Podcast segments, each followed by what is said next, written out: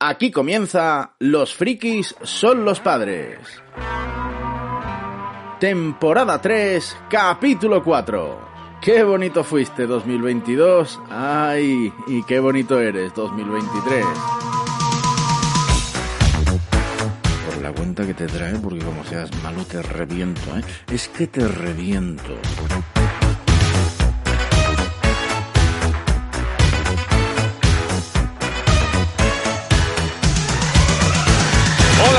Aquí estamos una vez más, Los Frikis son los padres, capítulo 4 de la tercera temporada y hoy para hacer un resumen de lo que hemos visto en 2022 y de lo que nos viene en 2023, las cosas que más nos han gustado de este último año, también las decepciones, porque haremos un repaso a lo que dijimos hace justo un año, eh, que por cierto no sé si se han cumplido todas vuestras expectativas y también, como digo, hablaremos los estrenos eh, de 2023 en series, en películas y otra serie de recomendaciones que cada uno de nuestros frikis padres de cabecera nos va a proponer. Y como siempre vamos a saludarlos. Desde Madrid, por ejemplo, está Dudo. ¿Cómo estás, Luis? Muy bien, un poco resfriado, pero bien, con ganas de acabar este año y a ver qué, qué nos encontramos en el que viene. Bueno, en Sevilla, cerca de mí, está eh, Chencho, en Tomares. Eh, Chencho Rubio, ¿qué tal? ¿Cómo estás? ¿Qué tal? Aquí estamos. He visto muy pocas cosas este año, ¿eh? Te lo tengo que avisar. No, no sé qué resumen voy a hacer. Bueno, no hemos visto tampoco mucho nadie porque, eh, porque no, ha sido un, no ha sido un gran año en 2022. También cerquita de mí, eh, no en Tomares, sino en este caso puntualmente por las fechas en las que estamos. Eh, Hilde, que está en camas en su pueblo. ¿Cómo estás, Hilde? ¿Qué tal, querido mío? ¿Cómo, has- cómo has estado por Qatar? ¿Te- te- ah, ¿Lo has Bien. catado todo? ¿Lo has Lo he catado. bien? Menos alcohol, menos alcohol hemos catado de todo. Al- alcohol poco, vaya ruina, vaya. Bueno, os oye, que me alegro mucho que, que, que estamos aquí, la gente no lo sabe, porque esto la gente lo va a escuchar en enero. Esta gente, Sí. está-". Pero es que estamos a 30 de diciembre, o sea, estamos pelando uvas ahora mismo, ¿eh? Pelando uvas, cada uno en su casa, aquí concentrados, para grabar esta noche. Y ya que lo has dicho, bueno, un- un mucho tiempo sin grabar también porque ya está un mes fuera. Y Pero, así pero que, bueno, no pasa nada, las estrellas, es lo que te- las estrellas es lo que tenéis, no pasa nada. Retomamos, retomamos con mucha fuerza y con el mm, propósito de enmienda siempre que además nos viene muy bien estas navidades de decir que el año 2023 vamos a intentar cumplir con todos los plazos habidos y por haber. Y vale, nos falta en Robert, que está en... ¿Dónde estás ahora? ¿En Nueva Jersey? ¿En Nueva York? ¿O dónde andas? Robert, ¿qué tal? Mr. Freaky. Siempre estoy en Nueva Jersey. Vale. No se entera. Salvo en el horario de trabajo. Tercera temporada, tercera temporada. Pero Siempre en el está trabajo, trabajo, no hago el podcast. Porque este año tú navi- en Navidades no, no apareces por aquí, ¿no? Por No, no, quita, quita. Mucho jaleo. bueno, pues- Oye, eh, pues David, ¿nos traes alguna nos traes alguna recomendación de cine catarí? Hombre, a la- Pues mira, no, está, único- está Catarí que te vi Sí. y igual más. Pues de Catarina, de- una de las cosas que me sorprendió fue ver cines, eh, de- un par de cines, pero era extrañísimo, porque no eran como, no daban la sensación de que eran como aquí un cine que tú ves, un gran edificio con una gran fachada, iluminación y tal, sino que eran como casas, y en las casas pues ponía cine no sé qué, y eh, bastante chocante, pero en fin. No tuvimos la oportunidad de ver ninguna película catarí ni, ni, ni ganas que teníamos. En fin. Hala, pues ya está. Ahora nos contarás un poco cómo vamos a llevar este programa, porque tenemos cuatro o cinco ideas ahí puestas. Eh, vamos a, a ir arrancando gente que recuerda la matrícula de su anterior coche. Arrancamos.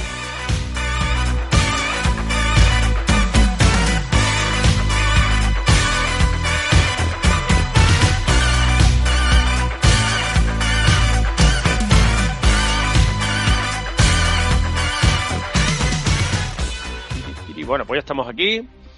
Y bueno, pues tenemos un montón de, un montón de cosas. Eh, lo primero que yo quería era hacer un repaso, si os parece, a lo que, a lo que dijimos hace justo un año, porque este programa ya lo hicimos igual eh, a finales del año anterior y, propusimos cosas o, o vimos las expectativas que íbamos a tener y de los estrenos que íbamos a hablar eh, durante el 2022, una lista enorme de cosas y muchas igual pues mm, las hemos visto, otras no, otras ni siquiera se han llegado a estrenar, a pesar de, de los anuncios que teníamos, mm, sobre todo lo que nos trajo Robert, ¿no? que es nuestro gurú en este sentido. Y en, en fin, yo os lanzo la primera pregunta, no para que me entréis en detalles, sino para que me deis una visión general de cómo ha sido para vosotros el año 2022. ¿Se ha cumplido lo que esperabais? ¿Ha sido mejor? ¿Ha sido peor de lo que esperabais en cuanto a tema audiovisual cine, series, televisión, lo que sea, ¿qué, qué os parece? Para mí ha sido un año bastante, bastante flojo. Solo diciendo que para la mayoría de gente la mejor película ha sido Top Gun Maverick, que es una propaganda militar americana con un guion muy flojito, eso lo dice todo. En cambio, en series sí que creo que ha sido un año bastante, bastante bueno. Y espero que el año que viene, que luego ya repesaremos lo que, lo que viene, eh, tengamos mejor cine, porque vaya tela. ¿Alguien más? Por ejemplo, Chencho, ¿qué Yo te ha estoy- parecido el año? Yo estoy de acuerdo un poco con lo que dice Robert, porque no a la hora de hacer recuento de que, que peli- mejores películas del año, a mí se me vienen a la mente dos. Y dos porque soy muy friki, que es The Batman y Black Adam. Y, y la de Top Gun, pero ya está. No, no recuerdo así ninguna película que me haya... mm, no sé. A ver, Luis, Sí. dudo. Nah, no, no se me ocurre quitarle la razón a, a Robert. Yo no estoy seguro si he ido este año al cine. Y si he ido, a lo mejor he ido a ver la de Doctor Strange. O sea que, no. Y de series sí, hay, hay muchas más, pero tampoco es que haya visto tantas. Juraría, tú? juraría que no he ido este año al cine, ¿eh? No, juraría que no he ido al cine, lo cual es, es, es me jode, ¿eh? Ahora, o sea, me paro a pensar y, y no haber ido al cine es un petardo. Pero no, no, no he ido. Y luego en series sí es verdad que me he encontrado alguna sorpresa curiosa. Fíjate, más que en series, diría que en documentales. Creo que se están haciendo documentales muy buenos. Y luego, y luego os cuento alguno que otro. Y como sabéis que me gusta meterme en el tema música y podcast y tal, ahí sí creo que ha habido cositas muy interesantes. ¿eh? Eh, sobre todo, fíjate, a mí que me gusta mucho escuchar a internacional, diré que ha habido cosas muy interesantes en español. Creo que estamos viviendo una etapa musical muy interesante, pero eso os lo cuento luego.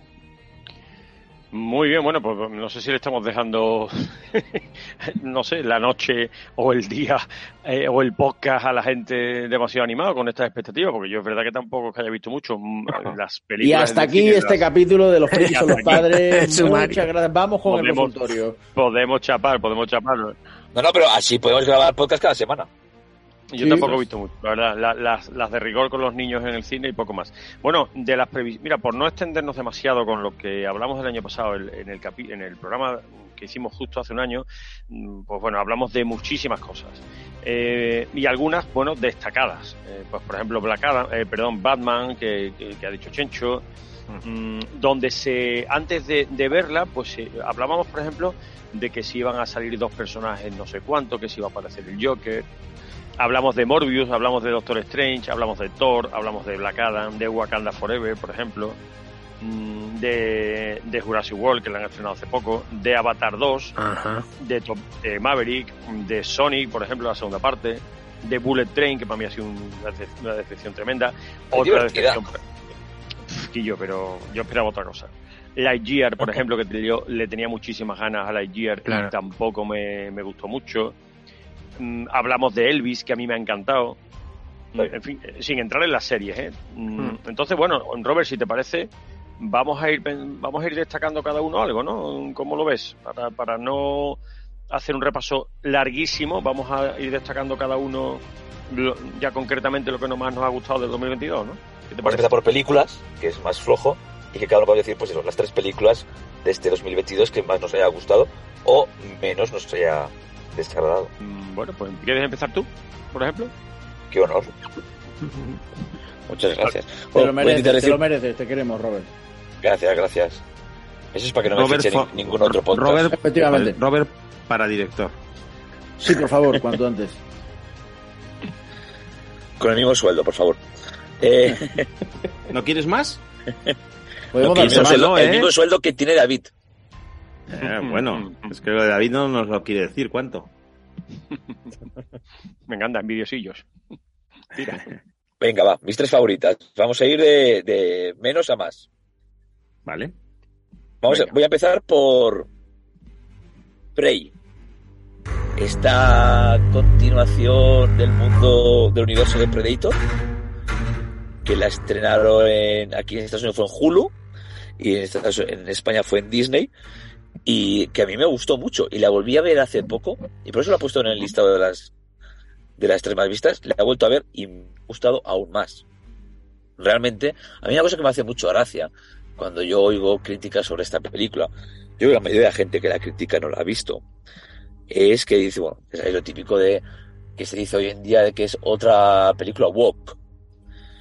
¿Eso qué es? Porque sale woke significa, pues bueno, pues que o es feminista, o sale agendas estas que se inventa la gente, o LGTBI, bueno. Que son forzadas, que como una chica puede ganar a un Predator, o una India sin armas. Bueno. Yo me acuerdo que fue uno de los desafortunados que fue al cine a ver la última película de Predator, anterior a esta. Que The Walk no tiene nada. Y es una absoluta mierda. Es horrible.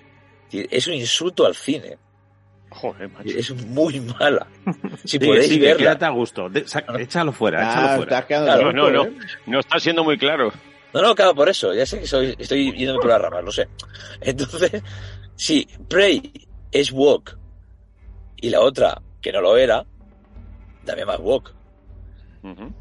Porque vamos a modernizarnos un poco. Y realmente, bromas aparte, esta nueva versión de Prey, de, de meternos en el mundo Predator, está muy bien. La chica lo hace súper bien. Cortita la película, hora y media, no necesitas más. Bien rodada, sin muchas fantasmadas y muy divertida. Si no la habéis visto, yo os la recomiendo mucho. ¿Por qué quieres cazar? ¿Por qué todos pensáis que no puedo? He visto una señal en el cielo. Estoy lista. Él sabe cazar. Yo sé sobrevivir.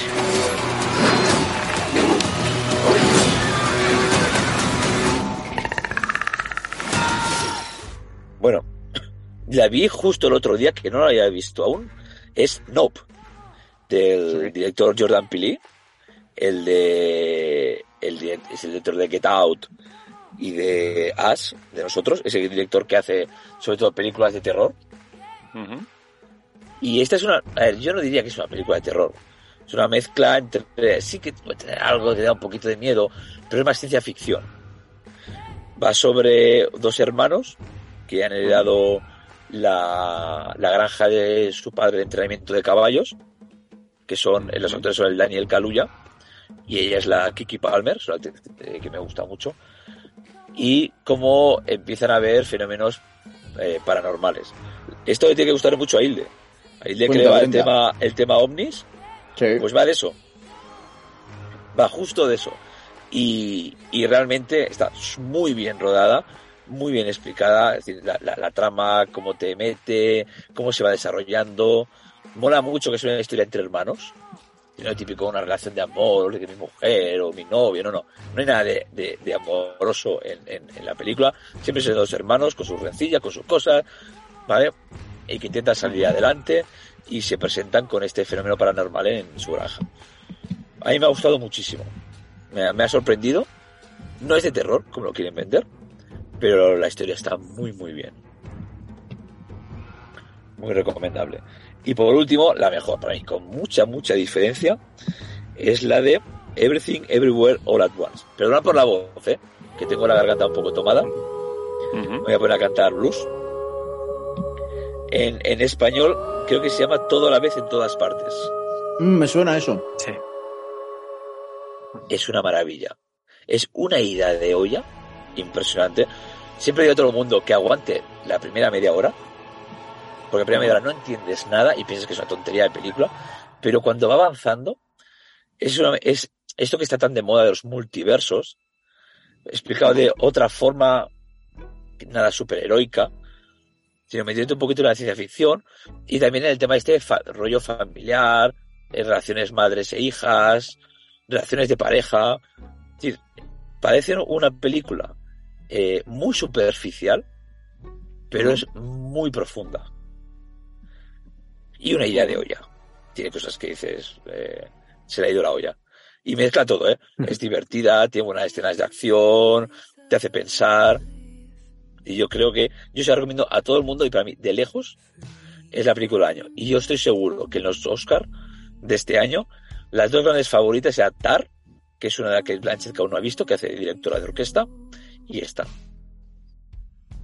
¿Qué está pasando?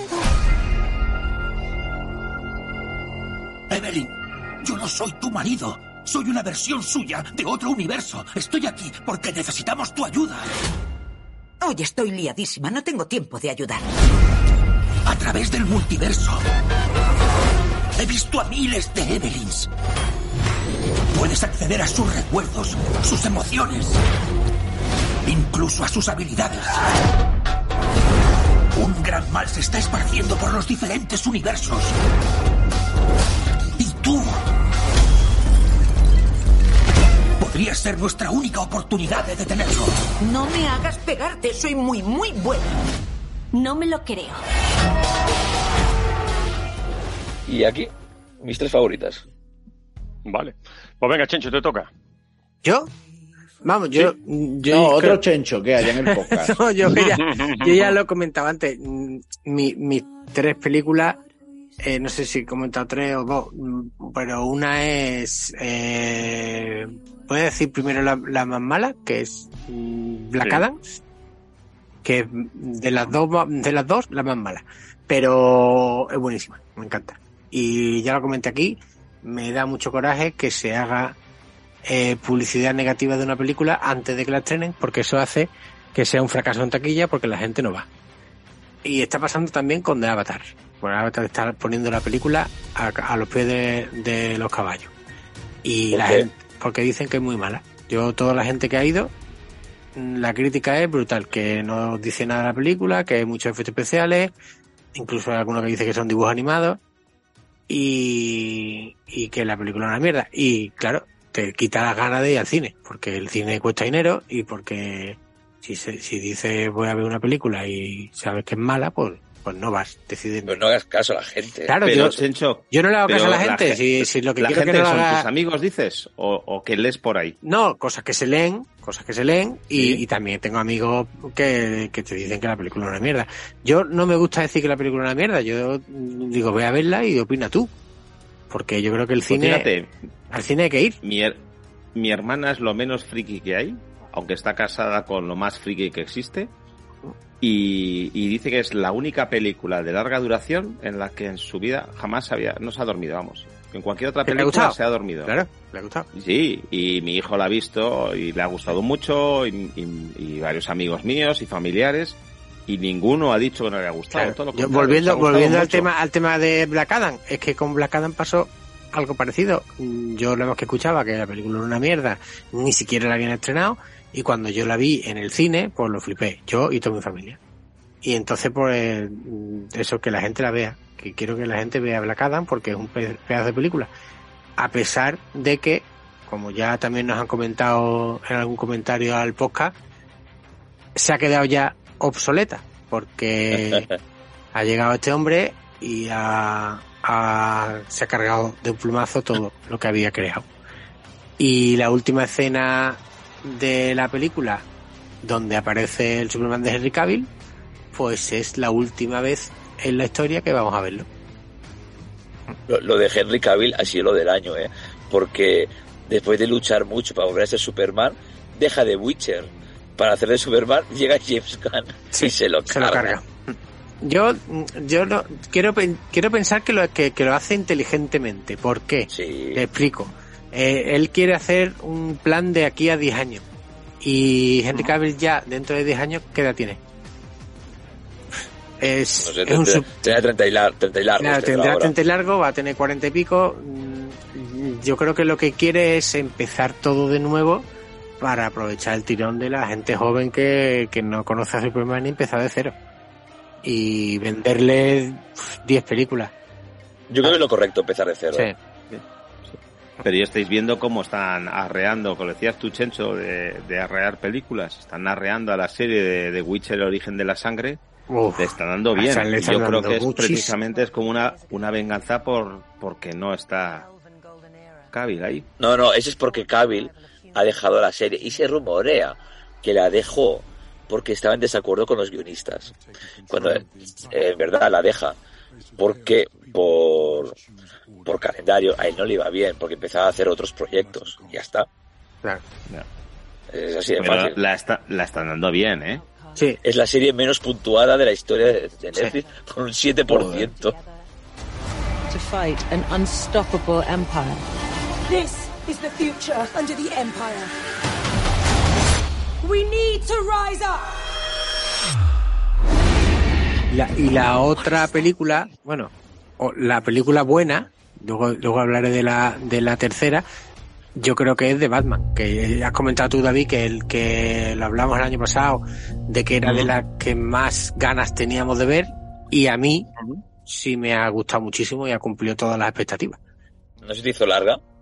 Mm, A mí, a mí me aburrió, ¿eh? Al final. ¿Sabe- ¿Sabes qué, ¿Sabes qué pasa? Que esta película yo la vi en casa ya, cuando la estrenaron en HBO.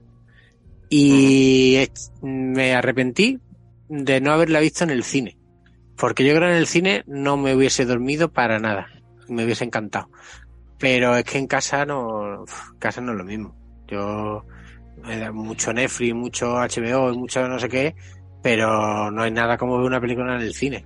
Es que no tiene Pero, comparación. Pero ¿es recomendable o no es recomendable? 100% recomendable. Si la podéis ver en el cine, mejor, pero es imposible. Ya no, Porque ya no la yo, podéis ver en el por cine. ejemplo, te lo digo, por ejemplo, para una persona como yo, que no me gusta especialmente Batman, me da exactamente igual. Pues y te va a aburrir. entonces, mm, de hecho, esta no la he visto, no la he visto, no tengo ningún, me da una pereza No sé, tremenda. ¿A ti te ha gustado visto Seven? Seven. Sí, ¿te gustó Seven? Claro, claro, claro. Pues esta es eh, mezcla a Seven con Batman. Y además en un, un poquito, un Batman un poquito vintage. ¿Sabes? Bueno. Esa- Vale. Ese sería, sería el resumen. Y yo creo que, que te va a gustar. Creo que te va a gustar mucho. Bueno, la veré. Pero vamos, ya te digo, sin, sin mucha ilusión. Explota, Bueno, explota pues, el mal lado detective de Batman, porque Batman es detective, y entonces eh, explota eso, eh, hay que resolver un asesinato y el asesino va dejando pistas y, Ajá. Y pasan cosas muy, muy gordas y hay escenas míticas que son brutales. La música me encanta, la música me encanta. Y, y lo que me da coraje es eso, que no pude verla en el cine, porque en el cine es que no me hubiese mm, perdido ni un detalle. Es que en la tele me da mucho coraje. O sea, mi reto para el año 2023 es comprarme una pantalla gigante de 28.000 pulgadas. Y Creí que vas a decir comprarme un cine. o comprarme Me- un cine. me hubiera- pues y me hubiera parecido un reto tu pues sí, pues mira, venga, Sí. pues vamos a proponernos eso, comprarnos un cine. Bueno, está el de capa caída, así que, oye, Sí, igual- igual tengo alguno de oferta. En Qatar están baratitos. Eh. Eh, bueno, pues nada, Luis, te toca. Mm, De menor a mejor, venga, de peor a mejor. Pues mira, te voy a reconocer, como he dicho antes, mira, de las películas que ha comentado Robert, no he visto ninguna. De las que acaba de comentar Chencho, solo he visto Top Gun Maverick. Y fíjate que me encantaría ver Black Adams o, o, o The Batman. Pero no, no, imposible. O sea, este año cine cero. Así que mi selección es un poco extraña. Bueno, has visto Top Gun Maverick que no la hemos comentado, Sí. pero podemos comentarla si queréis.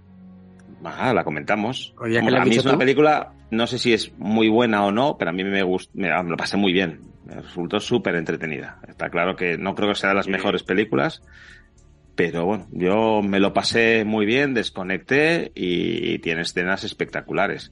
Me gustó bastante más, porque había, no hacía mucho tiempo, previo a ver a esta segunda parte, me había vuelto a ver Top Gun Ídolos del Aire y lo comenté en alguno de los programas, que se me había hecho primero muy corta y luego super historia de amor y la tenía un poco, no sé, yo creo que con el paso de los años la recordaba de otra manera.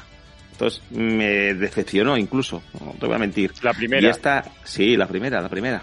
Claro. y en cambio es que- esta segunda me gustó muchísimo más. Pues yo, a mí me ha parecido súper entretenida. Sí. Maverick a mí me ha gustado, la típica película que ves con muchas ganas porque es Maverick y tal que cual. Las, hay que reconocer las escenas de, digamos, batalla aérea, como se llama eso, son alucinantes, Sí, mucho más chulas. Sí. Son mucho más chulas que la primera. A diferencia de años y de tecnología y de todo, las, vamos, son auténticas maravillas lo que, lo que hacen en esta. Y la misión que tienen que hacer y tal, está muy bien. Y además mm, tiene menos rollo romántico que la primera. Es verdad que tiene menos asuntos de enamoramientos y historias. Es Hombre, más, porque- está más centrada en la parte bélica, ¿no? Y la escena de, se supone que de sexo que hay, mm, es nula, porque los cuerpos ya son de, de, de un Tom Cruise de 60 años. Y entonces han quitado. Y la otra, claro, han, han quitado, puesto han el po- quitado. han puesto lo que hay después de la, Mm. de la relación. El cigarrito. De hecho, han puesto el Te voy a cigarrito. decir una cosa, entre un Tom Cruise de 60 años y yo, el cuerpo de Tom Cruise es más interés que el mío. ¿eh? Sí. Bueno, y Pero aquí, aquí pone, aquí se lo saltan todo y ponen el cigarrito de, de- de después. eh, Que, el de Da- que el de David no, porque, David está fibroso. y, y fuerte, más, más fuerte que un chupito de lejía. Eh, entonces, no, pero además la actriz esta, como es tan guapa, la, ¿cómo se llama ahora? Esta, es, una niña que tenga 100 años, va a estar fenomenal también, pues Sí. mira, eso le alegra la vista a uno. Pero creo que la, no, la, historia de amor está metida con calzadora más no poder, porque ella, la que sale en el bar de, de camarera, Jen- Jennifer Connelly. Pero esa, eh, claro, pero Ah, esa, no, esa maravilla. no sale en la primera, ¿no? No, no, no. Este este es un No. personaje que han creado y luego le han dado, Claro, le han dado un poco de digo. historia diciendo que él vuelve, que él está con ella, luego la deja, luego se va, luego eh, han contado una Claro, historia pero- así en flashback, pero pero, que es totalmente una historia inventado. de amor ahí absurda porque tú dices, bueno, Es- es- eso es la peor parte de la película. Es muy Claro, malo. Sí. Pero malo no, es que, es que tienen que meter un rollo de amor por como sea y dicen, ¿cómo nos inventamos? Porque yo lo primero que hice fue mirar de dónde había salido esta tía. Digo, esta estaba en la primera. Y como no aparecía, digo, esto se lo acaban de inventar los cabrones. Se lo han inventado de la nada. Un- pero además un trasfondo, una historia de amor, como si tuvieran un pasado. Y digo, pero Sí, ¿qué pasado sí, ni sí. pasado? Un poquito Pero el de- pasado no era la rubia la otra, que por cierto, Kelly McGillis, mm, eh, esa mujer sigue viva, ¿por, por qué, por qué no ha hecho la película? No entiendo nada. Porque creo que porque la, la proporción de la pantalla es 16 por 9 y no, No, no la coge, no la coge, ya lo sé. Ah, No, no, Ah, pues las malas lenguas dicen eso. Las malas Sí, sí, lenguas sí, dicen sí. que ella ha envejecido diferente a él Sí, y no. A lo ancho, ya envejeció a lo ancho. claro. Es que es lo que yo tenía entendido, pero no quería que lo dijera yo. Les ha dicho Chencho. Dice que eso. Chencho se mete siempre en el barro Sí, sin botas, le da igual, él chapotea más además. cope. Eso sí que va a ser una versión extendida. ¿no? Entonces, que va, verdad. Bueno, venga, vamos a seguir que nos vamos por los cerros de venga, Eh, pues, pues hasta aquí Bueno. nuestro, nuestra crítica se suda a Maverick. ¿Te como digo, como mi problema, sí, mi problema es que he visto pocas pelis. Sí. Eh, una peli que a mí me gustó por la porque tenía muchas ganas de conocer la historia, aunque no es que sea una película excelente, pero a mí me gustó también, me, me pareció chula. A mi mujer no le gustó especialmente, la aburrió y a mi hijo se quedó medio pensionista. Fue Lightyear. A mí Lightyear sí que me gustó. Eh, y sé que no, que ha sido bastante criticada la peli, pero yo la vi un día en casa tranquilamente y me gustó, me gustó bastante, sí. Pero, ¿Y, tenía no ganas te, de y no te volver. volviste gay? Eh, bueno, eh, yo estoy grabando dentro del armario todavía. Ah, vale. No, no oís el ruido tan raro. Unos en un garaje, otros en un armario. Sí, no, además huele a naftalina, sí, sí. Sí, sí, es verdad. sí. No, pues no, a mí no, no me he vuelto gay y, y me gustó. Eh, me gustó, me lo pasé bien y creo que encaja bastante bien en cómo cuenta la historia de, de Buzz Lightyear. Entretenida. Y pero la que más me ha gustado de las que he visto, y como son pocas, no tiene mucho mérito, ha sido Doctor Strange y el multiverso de la locura. Qué Y os, voy a decir, por- y os voy a decir además por qué me ha gustado. Yo me pierdo con los multiversos. Llega un momento en que no sé ni dónde estoy ni hacia dónde se va. En las de Spider-Man, en la última de Spider-Man, bueno, como salían los tres actores distintos, pues me centraba un poquito más. Pero Doctor Strange la fui a ver pensando en que me iba a perder y joder, me lo pasé, pero muy bien, ¿eh? La vi muy bien hecha, me gustó muchísimo la trama y, y, oye, que cuando salí de allí era capaz de, de entender todo lo que había pasado desde el principio hasta el final. Sé que a mucha gente no le ha gustado, pero a mí me pareció una, una peli, bueno, digna del, del universo Marvel que estamos ahora y, y de todas las referencias que se hacen al multiverso. Y es que el personaje del Doctor Strange también me parece chulísimo. A mí me, me los- parece que lo supera la Bruja Escarlata. En esa película. Bueno, eh, es que ella es que tiene mucha presencia, Sí. siempre. La actriz siempre. es muy buena y Sí. como superhéroe es casi casi más poderoso del universo Marvel. Mm. Sí, sí. Es verdad.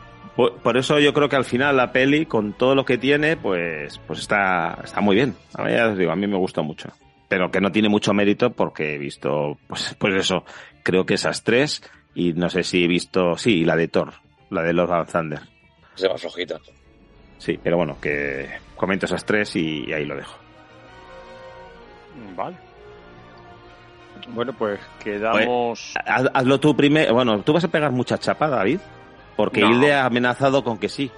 No, no, no, yo en realidad no, porque, porque yo este año lo que es peli, peli, he visto pocas, ¿eh? Pocas y voy a destacar una, así de claro. No, Venga, lánzate ya. Venga. no voy a, Venga, dale, no, dale. no, no, no Dale. voy a dar la turra. Pero tú, pero tú querías, pero tú querías Yo- también hablar de otras. Claro, yo entraré en el mundo docuserie, entraré en el mundo docuserie, entraré en el mundo música, entraré en el mundo podcast, que siempre se agradece mucho, pero en lo que a película, película como tal se refiere, reconozco, eh, he visto cosas, pero ¿cómo será de malo que no hay, que no recuerdo nada? O sea, de, también es verdad que mi memoria cada vez va peor, pero no, no recuerdo nada que yo diga, ah, Dios mío, que vi esto y no sé qué. Ahora seguro que me estará escuchando mi chica y me dirá, gilipollas, que vimos tal, que te encantó. Pero no, no, es que lo único que recuerdo de yo decir, joder, qué bonito, qué bien hecho, qué buen gusto y qué bien producido, es Argentina 1985 en, en Netflix con Darín. Pero mm, no recuerdo nada más.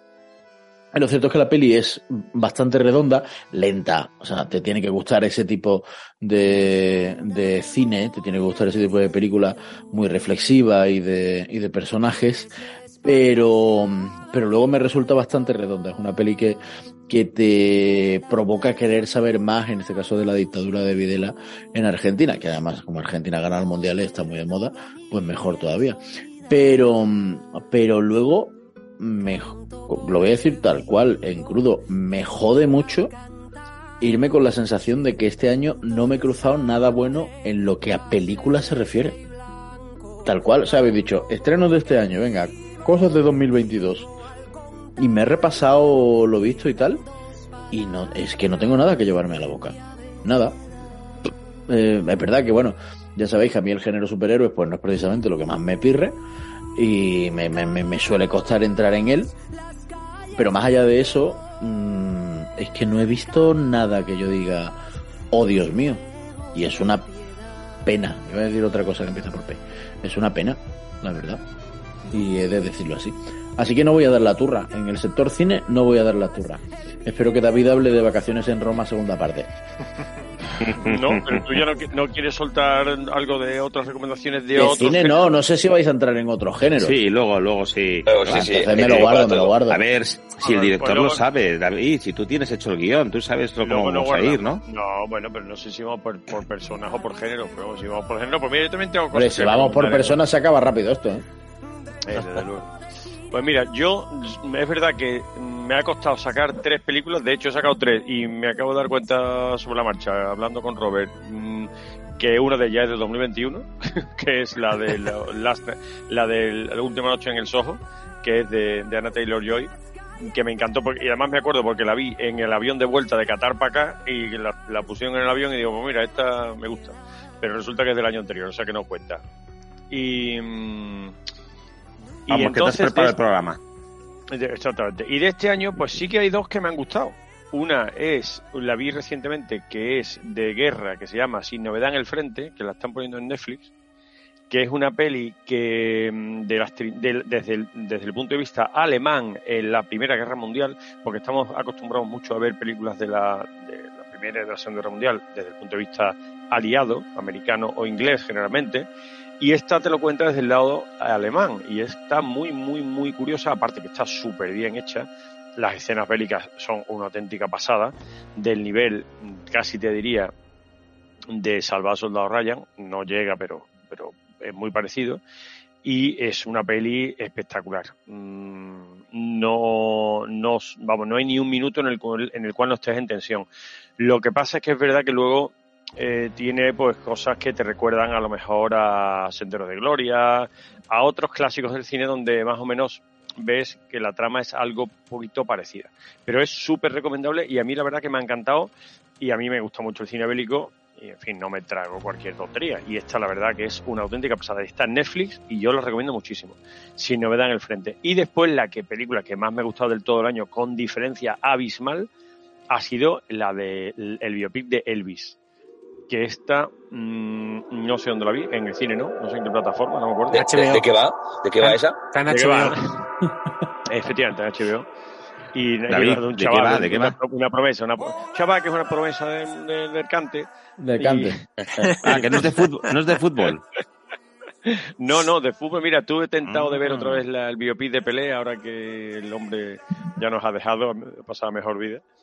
Y, pero la tengo pendiente. Y entonces, pues la de Elvis está bastante bien, que realmente es la, la película trata de la relación de Elvis con su manager durante tantos años, que fue el famoso coronel Parker, que era esta especie de manager trilero eh, a la antigua usanza que él lo trajo al hombre por la calle de la amargura, aunque es verdad que luego pues también le consiguió los mayores éxitos y la, en fin, que por ponerlo donde, donde estaba, ¿no? Y, y la película está súper, súper, súper bien. Eh, la banda sonora es muy buena también, Ah, sí. es original. ¿Grabó algún disco?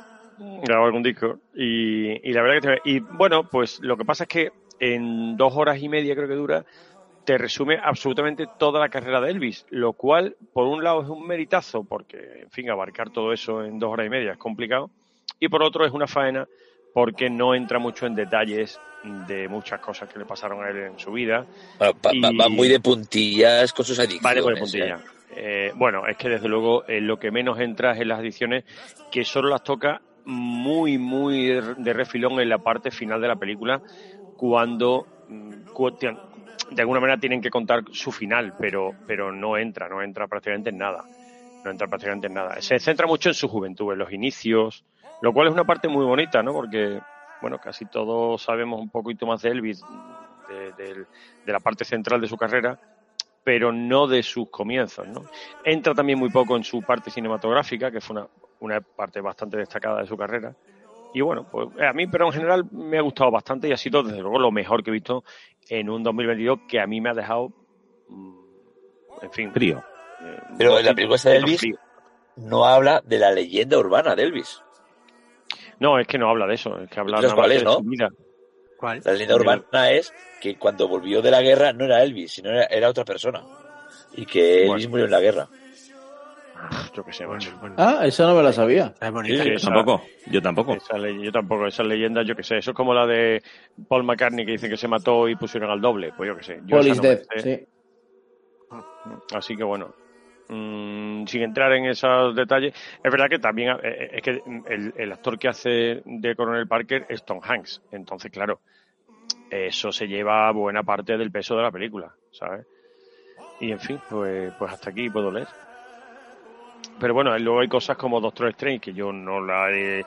Es que ni la he terminado de ver, no la entendía, me- no sé si estaba distraído o si... Estás mayor ya. La tengo que ver, la tengo que ver estoy mayor.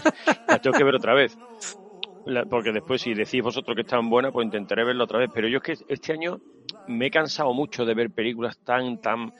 eh, Jurassic World tampoco pf, la he empezado a ver y digo, vaya coñazo. El- Black Adam no la he visto, pero quiero verla, por ejemplo. Yo que sé, hay cosas por ahí que, que, que me han dejado un poquito frío. Jurassic, Lightyear. Jurassic World Dominion, ah, yo la vi en el cine y Mm. mis hijos se durmieron, fíjate. ¿eh? No, Una eran película de necesarias- no dinosaurios. son necesarias más películas no de. Jurassic Park. Una película No de dinosaurio y que mis hijos se quedan dormidos. Eso sí que es raro. Es Y que mal. yo veo que está un poquito forzada ya la última. O sea, Sí, un poco Ah, homenaje yo- yo soy-. Yo soy muy fan y bueno, no está mal, pero obviamente estirando no es, ya un no- poquito no- el no es la- chiquillo, no es la mejor. A ver, es mejor que Jurassic Park 3, que es Ujú. horrible, es la peor de, la- de, de las seis que hay. Entonces está bueno. Tiene sus momentos, Bueno. pero... bah, Y aquí hay una, una película que no hemos comentado, que no- es que sinceramente no sé si es 2022 o 2021, que es Wakanda Forever. Es que no sé si corresponde. Sí. No, es este año. pues si la estrenado hace un mes. Ah, estrenado. Claro. Yo, pues yo que la, la vi con los niños y, y la verdad que me gustó bastante. Sí, Y- a mí me gustó mucho también. Ah, no, no la no- yo no la he visto, yo no la he visto. Sí. yo tampoco. Yo tengo que verla una segunda vez. Por ejemplo, con Doctor Extraño la vi la primera vez. Sí, me gustó. La vi una segunda y me gustó más. Thor me gustó. La vi una segunda vez y me gustó menos. Entonces a ver qué pasa con Wakanda.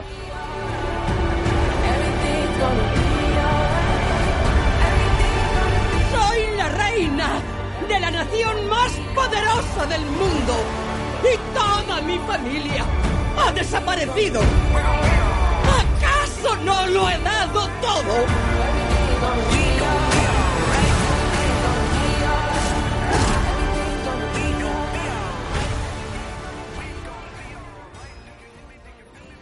Bueno, pues mm, vamos a continuar si queréis. Nos metemos ya en el mundo series, ¿no?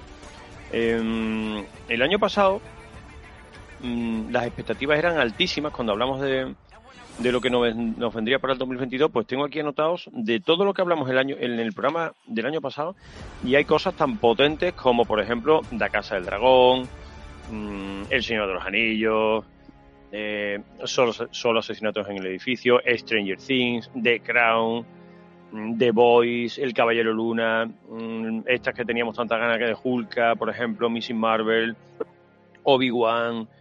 mm, hay montones de cosas que, que a priori, por ejemplo, estoy viendo por aquí, la de Willow, mm, no sé, muchas que, que tenían muy, muy buena pinta. Y no sé si se han cumplido también, vuelvo a preguntaros, vuestras expectativas o si mm, ha sido un año peor de lo que esperabais. ¿Qué, qué me podéis comentar? Venga, ¿quién quiere empezar? Yo Robert, puedo empezar, ejemplo, o o, Robert, o, yo mismo te puedo comentar que de Stranger Things creo que ha cumplido perfectamente con las, Sí. expectativas. Qué Creo que ahí se lleva la, se lleva la palma. Creo que ahí Totalmente podemos estar de todos acuerdo. de acuerdo, ¿no? Sí, sí, sí. No la he ¿Puede visto. ser la mejor serie de 2022? Para mí sí. Perfectamente. Para Hilde no y Luis. No, para mí no la he visto, pero seguro que para mí no. Porque solo vi la pri- solo vi la primera, la segunda la dejé en el segundo o tercer capítulo porque Claro. ya la primera me había costado y no he visto más, entonces lo dudo mucho. Claro. Bueno, para mí no ha sido la primera, pero sí la segunda. La segunda, porque después por debajo de esa tampoco veo muchísimo más. El Señor de los Anillos me ha decepcionado tremendamente sí. y la A mí, casa, y la casa a mí del me ha encantado. Me ha gustado muchísimo. Bueno, decepcionado no es que me haya decepcionado, sino que, bueno, pues no me ha gustado tanto como, por ejemplo, La Casa del Dragón, que me ha encantado. Claro. Es que eso es lo que te iba a comentar yo. Que la segunda para mí ha sido la Casa del Dragón que me ha encantado. Me ha encantado muchísimo. Mm. Me ha dado mucha cierto, pena ya- que cambien tan pronto a la, a la actriz pequeña, a la actriz niña. Es verdad. El, el cambio que hace, yo creo que es la mitad de la serie. Y la, me gustaba muchísimo ese personaje de, de jovencita. Me gustaba mucho.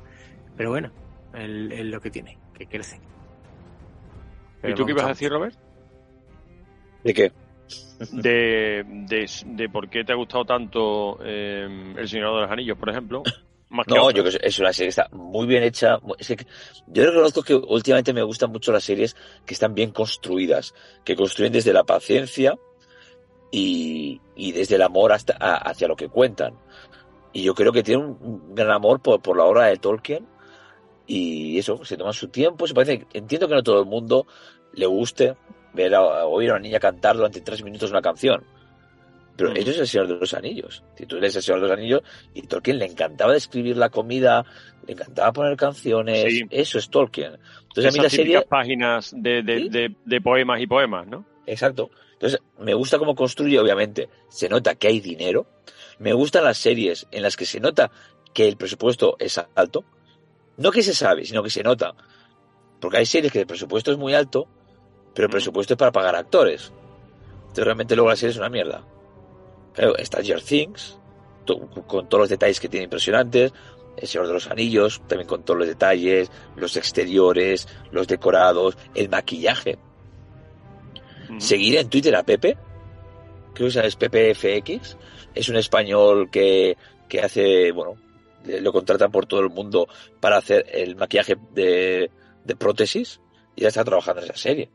Y hace unos maquillajes impresionantes. Nada de, CGI, nada de efectos especiales para las caras. Entonces a mí es- eso me gusta mucho. el, el personaje de ella me encanta. No sé, yo creo que es una serie que ha construido eh, con una primera temporada un poco lenta lo que viene en el futuro. Porque recordemos, todo el mundo le encanta Juego de Tronos. La primera temporada de Juego de Tronos fue súper aburrida. Y al final, cuando le eh, cortan la cabeza a Ned, pues ya dice, hostia, ¿qué pasa aquí? Vamos a ver la segunda temporada. Pero la primera temporada de Juego de Tronos fue aburridita. Entonces, claro, me gustan las series que construyen cosas. Y por eso a mí la de Rings of Power me gustó. Bueno, el- este mismo comentario lo hiciste en el programa del año pasado. Decías que a ti te gustan las series construidas, o sea, que el guion se ve que está escrito de principio a fin y que no están improvisando en cada capítulo para ver qué pasa. Mira, soy consistente año a año.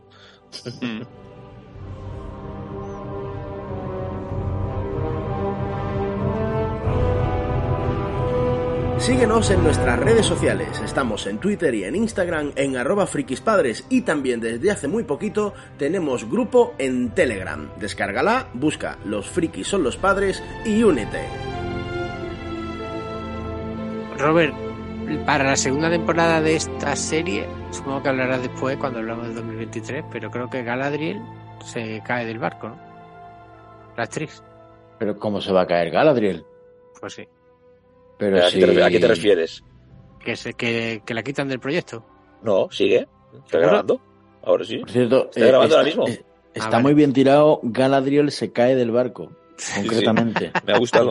Para los que hayáis visto la serie, Galadriel se cae del barco. Está muy bien tirado, sí. No, sigue, sigue. Sigue, ¿no? Entonces es un rumor. Eh, y o vi- sea, vi- va camino, con perdón, eh, desde mis cortas entendederas, va camino de convertirse en un Sheldon Cooper de estos que haya que pagarle una millonada por capítulo. Porque si esa muchacha ahora mismo dice, oye, mira, que es que me pica una oreja, me voy a tomar por saco. Ya te digo. Claro. Mucho cuidado, eh, cuidado, eh. O sea, no sé luego, eh, para lo que, a ver, tampoco, yo creo que el spoiler no, no jode nada. En fin, No, no, digamos que la serie se llama Los Anillos de Poder. Si usted recuerda, hay no sé cuántos anillos para los elfos, no sé cuántos para los hombres, Sí, sí. ¿vale? Esto, entonces, salvo que la línea temática de la serie vaya a ser de X temporadas por una por clan que tiene termina teniendo X anillos y entonces Galadriel pierda peso, pues vale, pero si parece que el hilo conductor va a ser Galadriel, mm, esa muchacha, o sea, más le vale no resfriarse. Sí, claro. Sí, es verdad, verdad. Digo yo. igualmente, igualmente, a todo el mundo que critica esta serie, porque no respeta lo original o bla, bla, bla, eh, Amazon o Prime Video no tiene los derechos de todo. Hay cosas de las que no puede hablar. O que no puede hablar abiertamente, porque no tiene los derechos. Y no es porque no los haya querido, sino porque eh, la casa de Tolkien no se los ha dado, o no se los ha querido vender. Entonces, eh, realmente el tema esto de derechos, y más en Tolkien, son súper complicados. Pero, por ejemplo, Warner aún tiene parte de derechos para seguir haciendo cosas del Señor de los Anillos también. O sea, que por ejemplo no pueden hablar de Frodo. Eh, exacto.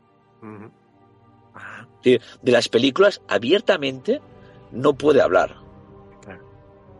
Puede hacer pistas, ¿sabes? Pero hay cosas que no, no pueden hablar.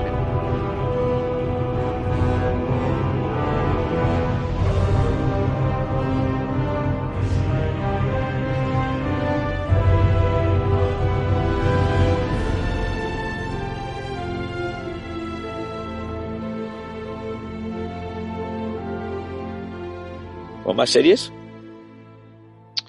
Sí, hombre, Bueno. yo, a ver, yo, yo hay dos, yo hay dos. Eh, una de la que ya hablé en el pasado, que es mi protegida de este año, que, que acabamos y que para vosotros acaba de terminar, que es eh, From, Origen, en HBO.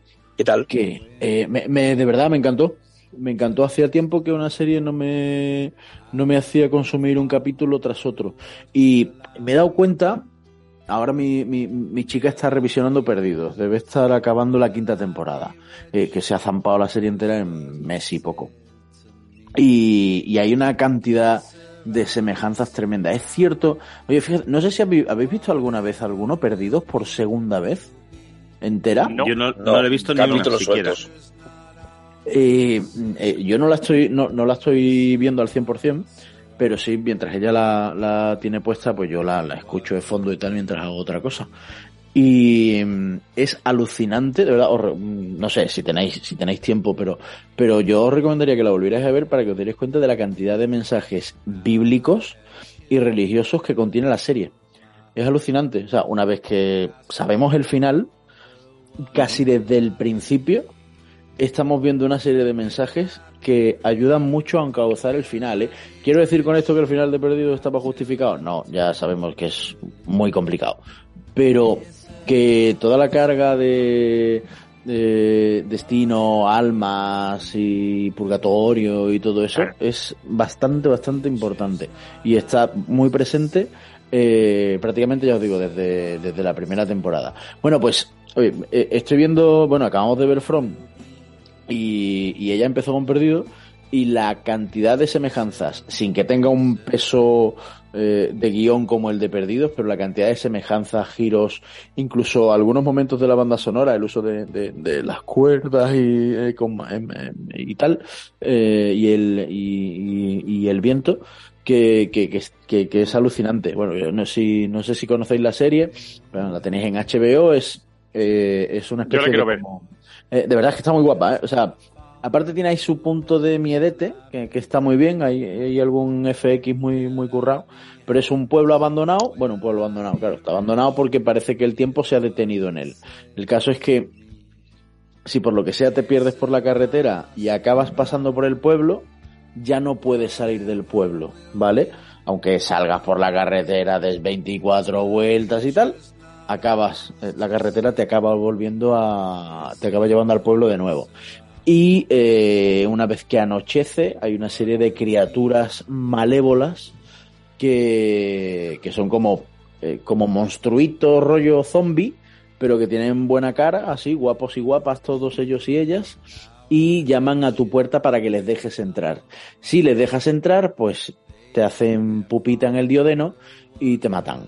Entonces, ¿qué pasa? Que, claro, la gente está de- así rollo desesperada, o se, hay algún capítulo muy chulo de, ah, venga, hagamos una fiesta, ala, venga ahí, hartos de copas, y, y, llama a un zombie a la puerta.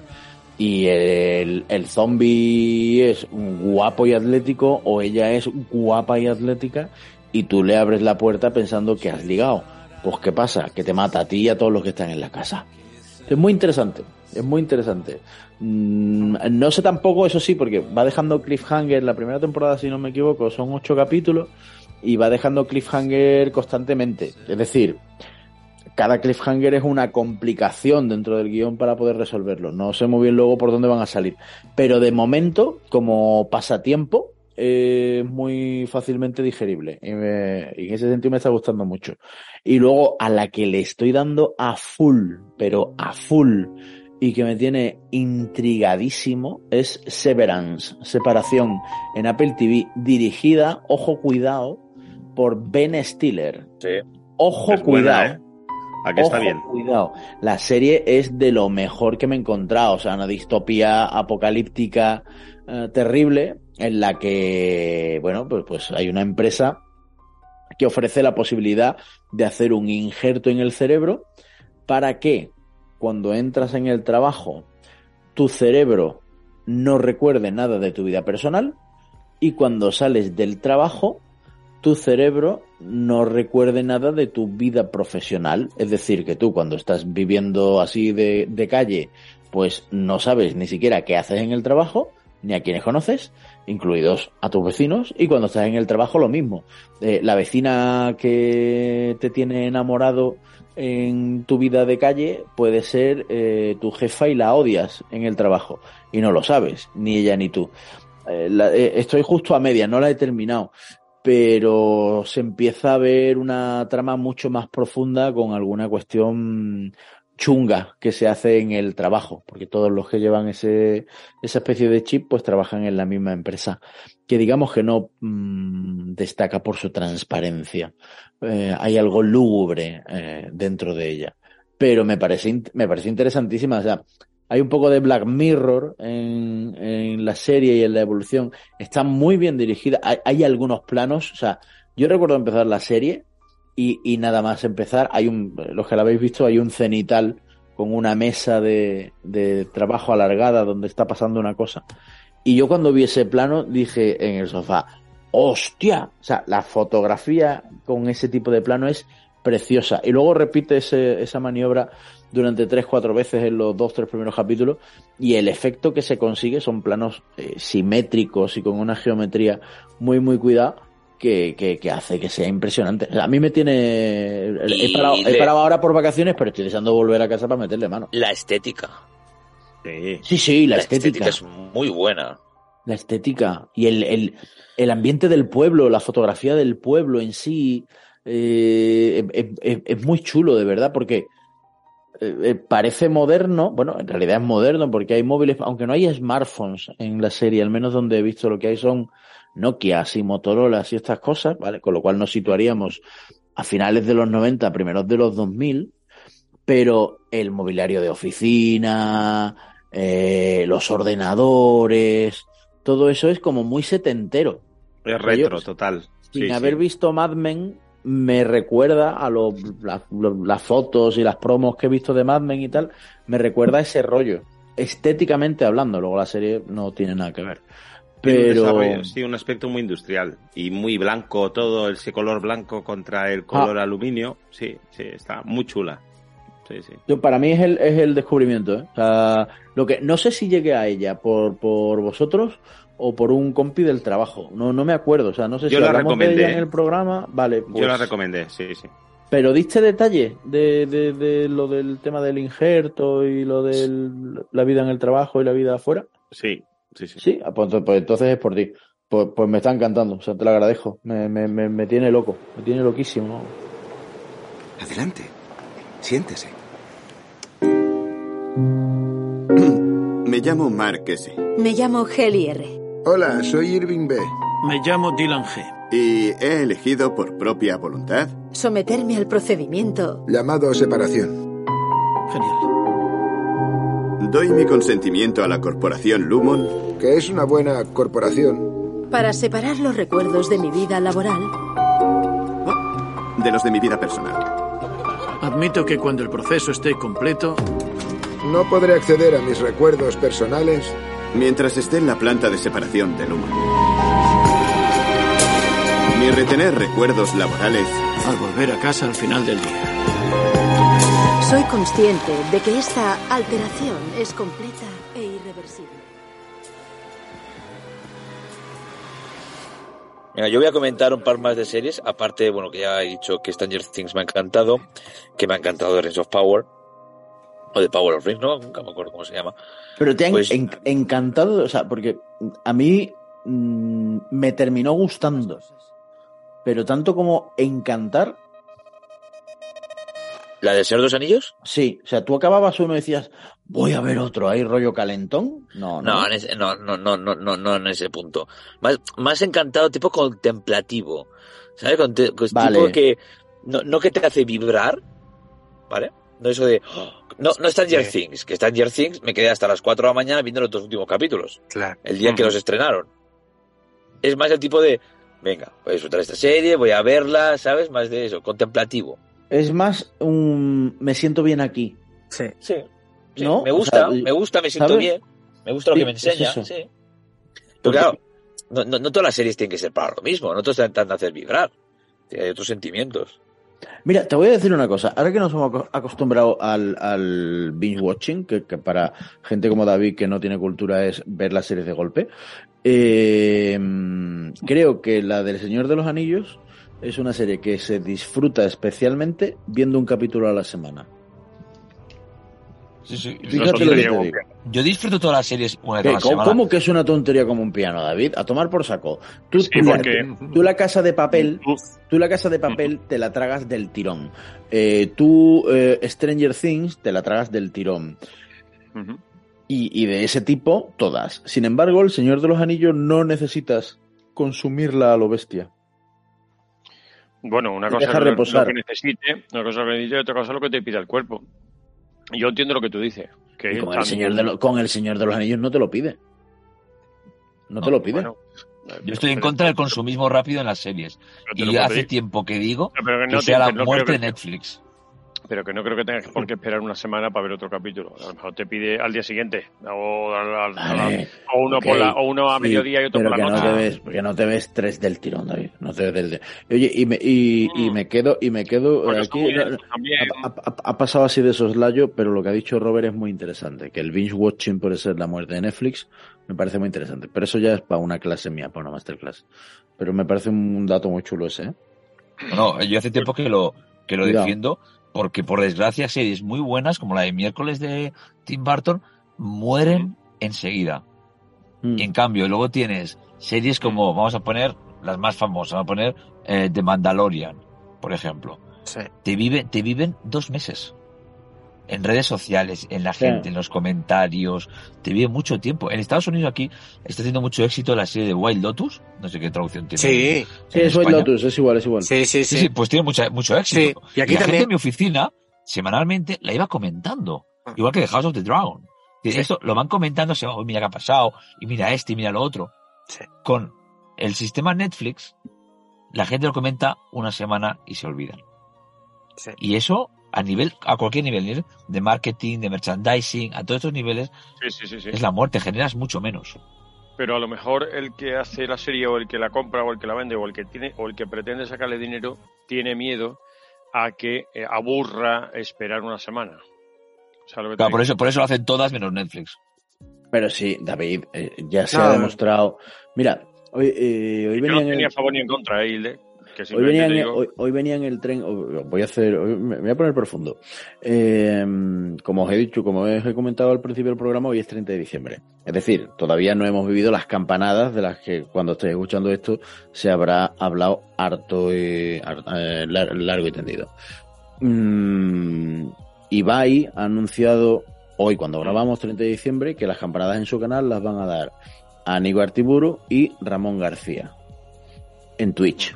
Resulta que las nuevas plataformas que venían a cambiar todo están utilizando estrategias y formatos que ya estaban establecidos en la tele. Es decir, lo que está cambiando es el canal, el, el medio, pero el formato está volviendo a ser el de hace 20 años. La serie que eh, plataformas como Netflix habían cambiado porque te podías ver eh, Narcos del tirón, que, que quizás fue la primera gran serie que se consumió en binge watching en, en España, eh, ahora se estrenan con un episodio semanal, es decir, como cuando veíamos Falcon Crest. Las campanadas, que en la 1, es que yo creo que la 1 este año se la pega con los morancos, por, por, por eso, eh, como Bueno, lo estoy eh, grabando por eh, delante, lo mismo, lo mismo me equivoco. Esto es una Eh, apreciación personal. Yo creo. Bueno, ahora. Yo, yo, yo creo que cuando esto se esté escuchando, y si no me voy a llevar hostias terribles, eh, Ibai lo habrá petado con, con Leigartiburu y con Ramón García. Creo. Y sin embargo, habremos visto lo mismo que otros años, solo que eh, poniendo Twitch en la tele. Quiero decir con esto que al final los formatos, pues parece que se están, que, que están resucitando que los habíamos ahí tirados por no sé qué tendencia, pero que están resucitando. Y en el Todo- caso de las series cambia creo para que es muy seguir llamativo. Efectivamente. Y en el caso de las series creo que es muy llamativo. Muy, Pero muy porque llamativo. está, está todo inventado ya. o casi, sí. Yo en el tema del fin de año concretamente, es por no meternos ahora en camisa de once varas, creo que no van a fracasar porque la gente mayoritariamente sigue poniendo la 1 para ver las campanadas, esté quien esté. Y entonces Sí, nunca te la pegas. Indudable, seguro. Y después, y después. pero, eh, hay- escucha, pero no la gente joven, ¿eh? no, la gente, gente- gente en general. Claro. en general. La gente No, la gente en general no. Lo que pasa que a lo mejor en casa los padres dicen, no, aquí se ve la 1 como toda la vida y los hijos lo están viendo en el móvil. Pero yo, el año pasado, yo creo que el vive año de eso. pasado- yo el año pasado lo vi en, en Twitch, lo vi con Ibai, no sé qué, quién metió, es que me da igual. Mis hijos me di- dijeron, queremos Ibai, pues, pues Ibai, a mí qué más me da. Ahora, la tendencia general todavía es de poner la 1. Que no te ponen ni Telecinco, no es que Telecinco creo que es y, mm, eh, Risto Mejide y no sé quién, o sea, una, una caspa ahí. Y bueno, dentro de lo que hay, como que tú lo que, en el fondo, lo que quieres es escuchar un poco de ruido de fondo y que te digan las campanadas y se acabó. Y luego te diga a tu champán y a tus cosas. Pues la gente, con- por comodidad y por tradición, que en estas eh, historias siempre la tradición funciona muy bien, se pone la 1. Y en este año, como solo Moranco y no sé quién más, mm, pues bueno, pues siempre Ana bastante Obregón. entretenido.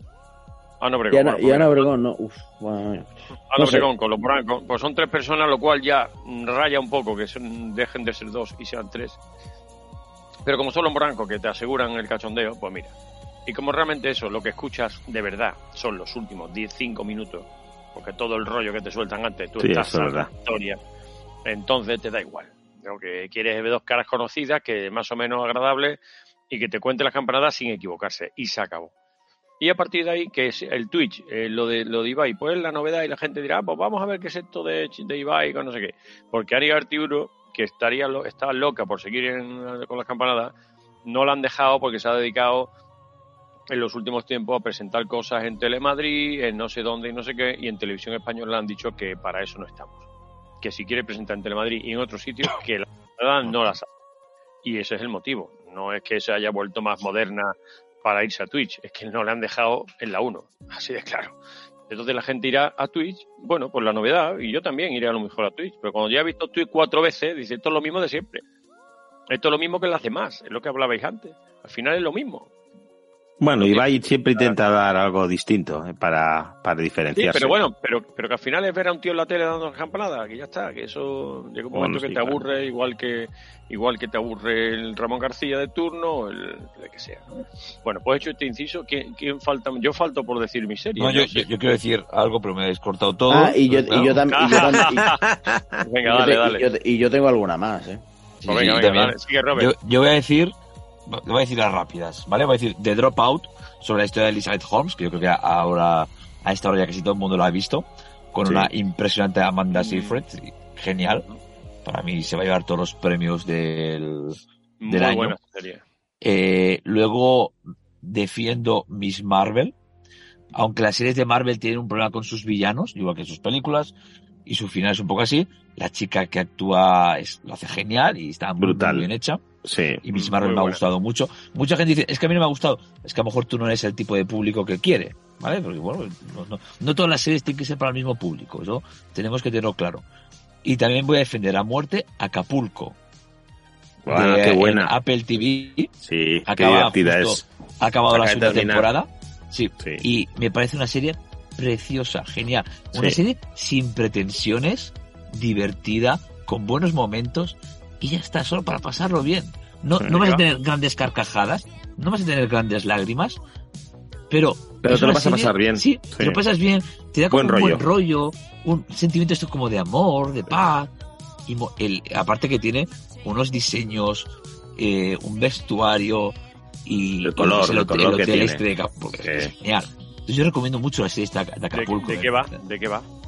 Es complicado, pero es, es, digamos que es un multimillonario que en el presente habla de cómo fue sus primeros días de trabajador en Se lo cuenta, 1985. se lo cuenta a su sobrino, que es pequeño, Sí. y le cuenta un poco la historia. Cómo viene de una familia pobre y cómo empieza Sí. trabajando en un hotel en Acapulco, un hotel que se llama Las Colinas. Y bueno, realmente el buen rollo que te da es genial. Y la segunda temporada empezó- historia- floja. Ese ¿Eh? tipo de historia a mí me encanta. Pues, Pues David, de- es da el mismo buen rollo que te daba Ted Lasso. De hecho, yo es la que heredé después de ver Ted Lasso y, y me y seguí viéndola y he visto la segunda temporada precisamente por lo que dice Robert. Por el buen rollo que da, Sí. es una historia bonita y está, está bien, está fenomenal. Y, y está muy bien muy bien diseñada la película, la serie. Está muy bien, ¿eh? Y es corta, vamos, tampoco son de esas que se te hacen bola. No, 25 minutos por episodio. Está, está Vale, muy, muy, muy bien. Y son digo, 8 o 10 episodios, creo, no son más. Sí, 10. Pero mis series son Stranger Things, Dropout, Miss Marvel, Acapulco y Ri- y Rings of Power. Muy bien, Ya. vale, está muy bien. Hilde, ¿tú tenías alguna más? Sí, yo tengo, yo tengo dos, lo que pasa es que son docuseries, no sé si entran en serie o si vamos a hablar de documentales, pero pero yo hay yo hay dos que me gustaría recomendar, las dos en HBO que está haciendo un trabajo excepcional en esa materia. Por un lado, Salvar al Rey, una eh, serie que trata sobre la vida, obra y milagros del rey emérito, en la que iba a decir se deja caer, pero yo diría que se dice abiertamente que el golpe de estado del 23F estuvo realmente orquestado, insisto, según este, según esta, esta docuserie, eh, por el, por el rey emérito. Y, y deja, bueno, aporta datos muy interesantes al respecto de cómo se pudo preparar todo aquello. Que, ¿Dó- Perdona, ¿y de ¿dónde se ve esta serie? en HBO, claro, tú a lo mejor quizás tengas que ponerte una VPN. ¿Cómo se llama? Eh, Salvar al rey. No, Te va a gustar, ¿eh? O sea, si a todo el que le guste. Eh, está basada en una serie de grabaciones, una cinta de cassette de una fotógrafa habitual que cubría los actos de la Casa Real y que terminó siendo algo más que amiga de, del emérito. No me lo Y creo. Está, sí, sí, sorprendentemente. Y esto, me- lo mismo me meten en la cárcel por esto, yo qué sé. Y, y luego, pues, es la muchacha en un momento de celos, porque bueno, pues se ve que este señor mm, se puso a alternar con alguna otra chiquilla, pongamos que fuera una vedette cuyo apellido coincidía con el cargo que ocupaba este señor, pues eh, empieza a, a grabar esas cosas rollo diario, ¿vale? De hoy he ido, ¿sabes? Nada. Y, y la hija, pues a la muerte de su madre, pues mm, se ve que lo ha negociado con HBO y salen algunas cosas. Tampoco, más allá de lo del 23F, tampoco sale ninguna cosa que no sepamos. Pero está muy bien hecho, está muy bien hecho. Hay detalles para los amantes del periodismo que son muy interesantes.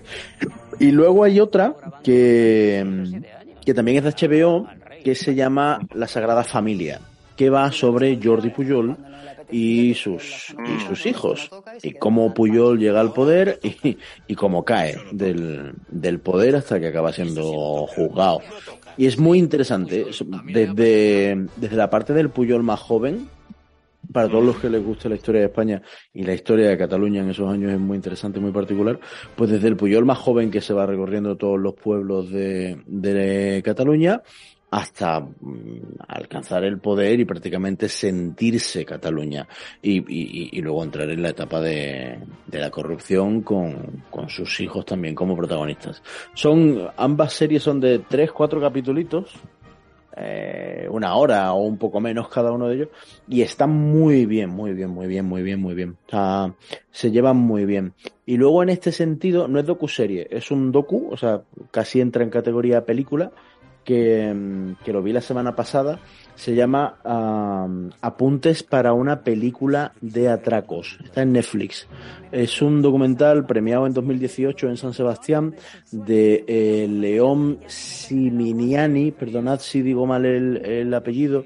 Es igual que, que la bueno, compañera de la cadena SER. De hecho, debe ser hermano o alguna cosa así, que es Mona León Siminiani. Y, mm, y es un documental sobre un atracador madrileño, el Robin Hood de Vallecas, que, que atracaba bancos colándose por las alcantarillas y hacía butrones desde las alcantarillas a, a los bancos. Está muy guay y sale el propio atracador y cuenta cómo lo cómo conoce al atracador, de, se pone a escribirle cartas a la cárcel y todo eso, hasta que terminan eh, paseando por las alcantarillas de Madrid, recreando el que fue su gran su gran atraco, que fue un atraco al Banco Santander en la calle Alcalá. Y está muy guay, está muy guay, dura una horita y media o cosas así, es ligerito. Y yo llegué al documental por un por una serie de, de entrevistas que estaba haciendo el youtuber Carlos Tamayo, si le llega esto, un, un abrazo y enhorabuena por el trabajo que hace Carlas, eh, en el que durante tres episodios está entrevistando a, a este atracador. Y está muy guay. De hecho, si veis el documental, pues luego en YouTube buscáis Tamayo, ¿eh? Carles Tamayo, y, y os veis los tres episodios que están muy, muy bien. Aparte Tamayo ha trabajado y visualmente trabaja muy guay, pero, pero está muy bien. Si os gusta el mundo de los atracos y tal, de hecho, mira David, esto te va a gustar a ti porque mm, porque el, el document- el do- esto es de, de gente antigua como tú el documental el de Netflix el de apuntes para una película de atracos empieza contando que, que- que el director eh, está obsesionado con las películas de atracos de, de principios de siglo en Francia de, de los años 20 años 30 y tal el Rififi y todo esto. Y, y entonces va combinando situaciones reales que se dieron en los atracos de este Robin Hood de Vallecas con eh, secuencias de estas películas de que a él le obsesionaban de chaval. Con lo cual la, la combinación es muy, muy, muy bonita. Queda, queda muy guay. Eso te va a encantar. Tú que eres un tío que vive en blanco y negro, pues te va a encantar. Mm, Gracias. Y hasta ahí mis recomendaciones de cosas que no son películas ni series, pero que seguro que os hacen mejores personas. Hasta donde me alcanza la memoria, siempre quise hacer una película de atracos. Al menos siete sucursales bancarias por el método del butrón, por el subsuelo. Se movían por las alcantarillas como pez en el agua. Se refería a todos como yo soy el jefe de la banda, yo soy el Robin Hood de Vallecas. Había llevado una doble vida compaginando los atracos con su trabajo de repartidor de pescado.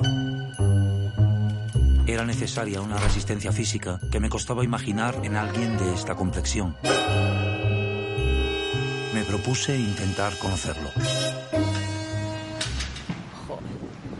Esta calle, por ejemplo, esta es visitable. ¿Y Que puedes transitar por abajo, por el subsuelo. Que no sé si puede llegar la cámara aquí. Yo voy a recomendar dos, tres o cuatro series rápidamente para no... no- mira, eh, coincido en Miss Marvel, ya ha hablado Robert y no, no voy a extenderme más, me gustó bastante, aunque yo iba con un poquito de reticencias a ver esa serie, porque no entendía muy bien por qué y por qué no, pero bueno, la vi y me entretuvo muchísimo y la verdad que es una chulada y, es recomendable. Después hay una serie que yo le tengo echado el ojo ya de hace mucho tiempo, eh, que se llama Derry Girls, que la ponen en Netflix, que es una paranoia de una pandilla de quinceañeras en el Belfast o en un pueblo irlandés, creo que en Belfast, del- en la época del, del IRA, y es una ida de olla total, pero es una cachondada absoluta y además eh, tiene una cosa muy interesante que es que prácticamente hay que verla en versión original subtitulada, lo cual te da un punto, los acentos de ellos que es que te mondas de la risa. Es un- son unos guiones totalmente locos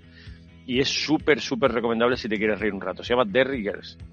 Y después las dos, mis dos, mis tres clásicas son, bueno, The Voice, que la he visto por recomendación vuestra, sobre todo de Chencho creo, que es esta de superhéroes tan malignos, que creo que estaba en Prime, ¿no? O en- o en- no sé, creo Sí. que estaba en Prime, en Sí, en. Prime, ¿no? Amazon Prime. Y, y es una auténtica pasada. The Voice es una auténtica pasada. Que no sé si están haciendo o van a hacer más, ¿no? Porque Sí, sí, han- sí, se han hecho tres temporadas y creo que viene también cuarta y quinta. ¿no? Sí. Y una pinta que te cagas. La verdad que está genial. Está genial. Y después, eh, mi clásica es The Crown, que esta, este año se ha emitido la quinta temporada. O sea, esa Es- se acaba ya, ¿no? A esa le queda, El, queda. el spoiler que te han metido este año. No, todavía. sí, sí. Pero todavía Bueno, le a queda, ver. yo creo, ¿eh? Porque Eh, ahora eh, está sí. con Lady Di, ¿no? Todavía, Lady todavía no ha fallecido Lady Di en la, en la serie. Por eso. No, no, no. Ahora acaba, la serie acaba que acaba de conocer A Dodi. Sí, a Dodi Alfayet, eso es. a Dodi. Que eh, lo ponen a Dodi como un pelele total, como un gigoló de una especie de, de, yo qué sé, de mujeriego, un tonto, y que el que maneja todo en el tema Alfayet es el padre, como Sí. es la, la realidad. Y entonces, bueno, pues te suelta ahí esta cosa y, mm, y te cuenta también un poquito la intrahistoria de cómo era la familia en ese momento. Mm, hace bastante hincapié en la relación de Carlos con, eh, Camila. con la Camila Parker Bowles, mm, ya abiertamente cuando se descubre todo el escándalo aquel de las conversaciones que le grababan al príncipe Carlos. Eh, está curiosa la parte donde explican cómo empiezan a escuchar esas conversaciones casi fortuitamente por un, un radio aficionado inglés que, que, en- bueno, pues eh, engancha sin querer las conversaciones, entonces se las pasa a un periódico, el debate que hay por si eso se publica o no se publica. Y bueno, está, está bastante curioso. Entonces la, la- eh, la temporada quinta se centra, por un lado, en Camila con Carlos y por otro lado en el tema de eh, Diana de Gales, que lo hace precisamente una actriz mm, que se llama Elizabeth de Vicky, que es la que sale en Guardianes de la Galaxia 2, la que hace de Ayesa. Parece que se llama Ayesa, ¿no? El, o algo así, ¿no? El personaje, ¿no? ¿No suena? Y esa me suena a una, a una A una, a una empresa, ¿no? serie, a una, empresa de una empresa de yeso o de algo.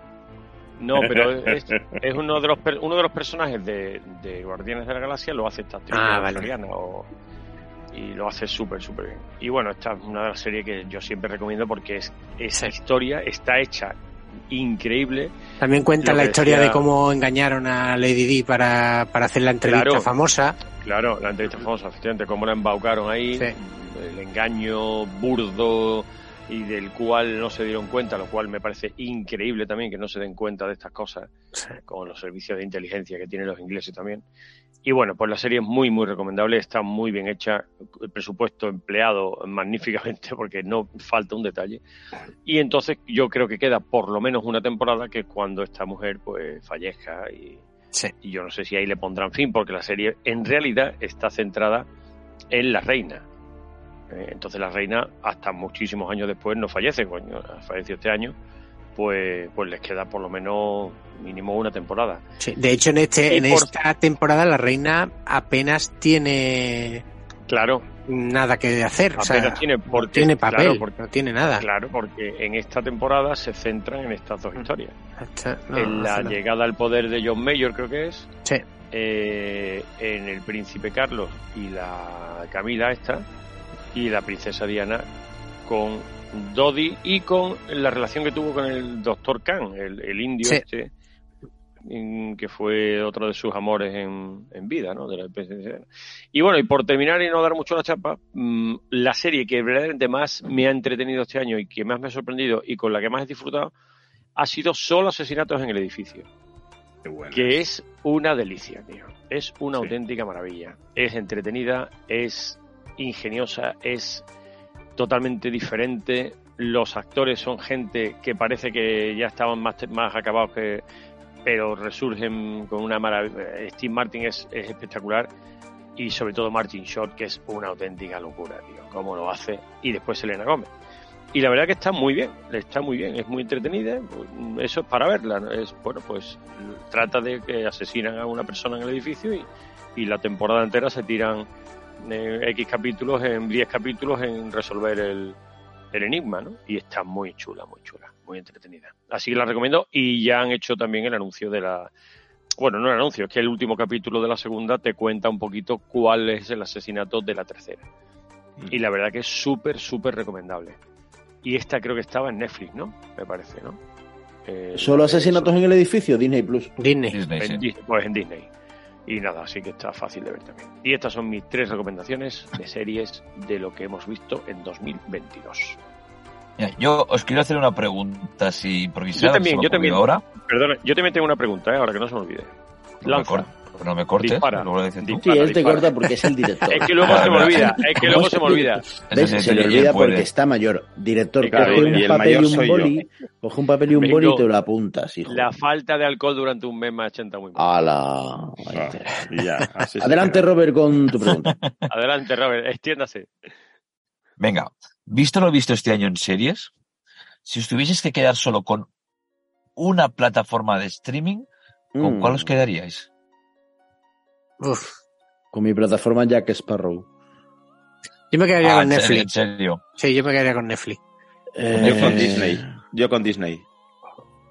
Joder, a día de hoy te digo HBO. A día de hoy. ¿Tú, David? Yo con Netflix, pero me estoy empezando a, a encariñar mucho con HBO.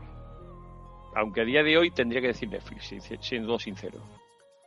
Yo con Hulu, que aquí es muy buena y que casi, eh, no todo, pero algunas cosas de las que hace llegan a, a Disney en España. Y si no, pues la otra sería HBO, pero Netflix la última, creo. Si me tuviese que quitar una, creo que me quitaría Netflix. Bueno, yo ahora cuando os comenten las series entenderéis por qué digo Disney, claro. Pues venga, dile, dale. Eh, las tres que me quedo son Caballero Luna, que a mí me ha gustado muchísimo. La vi en principio en versión doblada, pero luego hacía una serie de recomendaciones en internet de, de darle la oportunidad a escuchar a, a Oscar Isaac eh, eh, doblándola a él. Sí. Y, y bueno, Mucho es que es sensacional, sí, sí, Sí. porque Mark Spector, eh, ahí lo que utiliza Oscar Isaac es su propio acento estadounidense. Sí, sí. Cuando hace de Steve Grant, como es un empleado británico, pues usa un acento británico londinense y queda muy bien, pero cuando hace de Jake Lockley eh, habla en su español, en- de, que es guatemalteco. Y la verdad es que gana muchísimo la serie, ¿eh? mucho. muy bien. Gana mucho y te das cuenta que cuando tú la ves doblada, le ves actuar y lo hace muy bien, cómo cambia eh, entre los tres personajes, pero es que cuando le escuchas a él directamente, la cosa cambia a muchísimo mejor. Y me gustó mucho. Lo único que me descuadra un poco que, que el Caballero Luna mide un 88 y, y Oscar Isaac mide unos 74 y bueno, pues eso para quien ha sido fan del Caballero Luna desde pequeño te llama un poco la atención. Pero esa serie me ha gustado mucho y además esa sí que la, bueno, todas las he visto capítulo a capítulo, pero esta luego la vi de corrido y como os digo, en versión original y súper recomendable verla así, ¿eh? verla así. Luego, segunda serie, pues Obi-Wan. Obi-Wan me ha gustado muchísimo.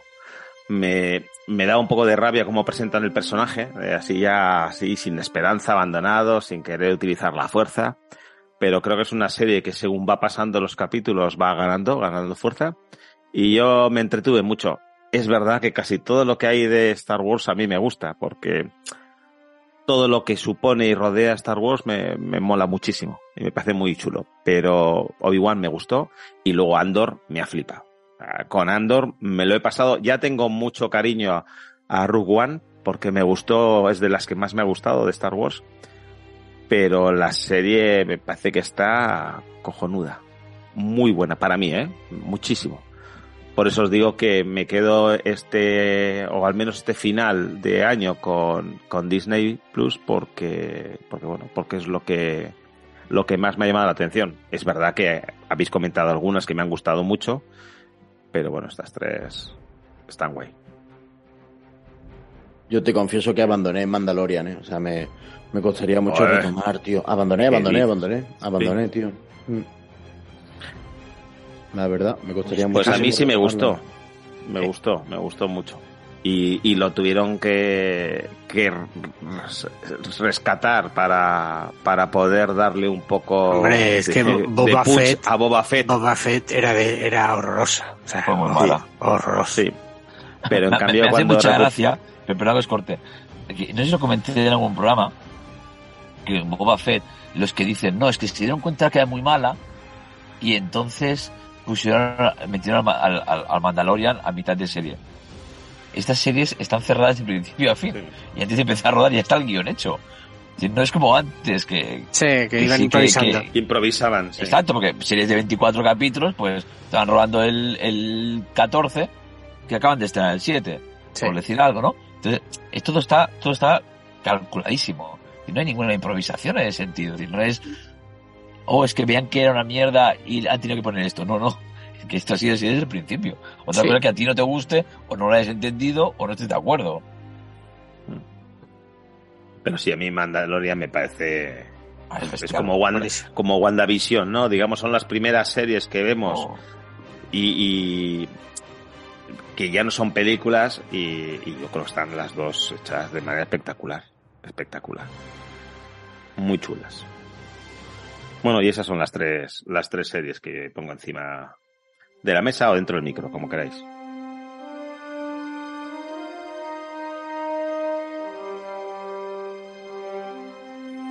¿Aún no te has suscrito al mejor podcast de la red? ¿A qué estás esperando? Suscríbete a ese y también al nuestro, que nos está quedando muy cuco. Ya sabes que estamos en Apple Podcast, Google Podcast, Amazon Podcast, Spotify y iVoox, en todos lados, y es que es facilísimo encontrarnos. Búscanos y suscríbete, que es gratis.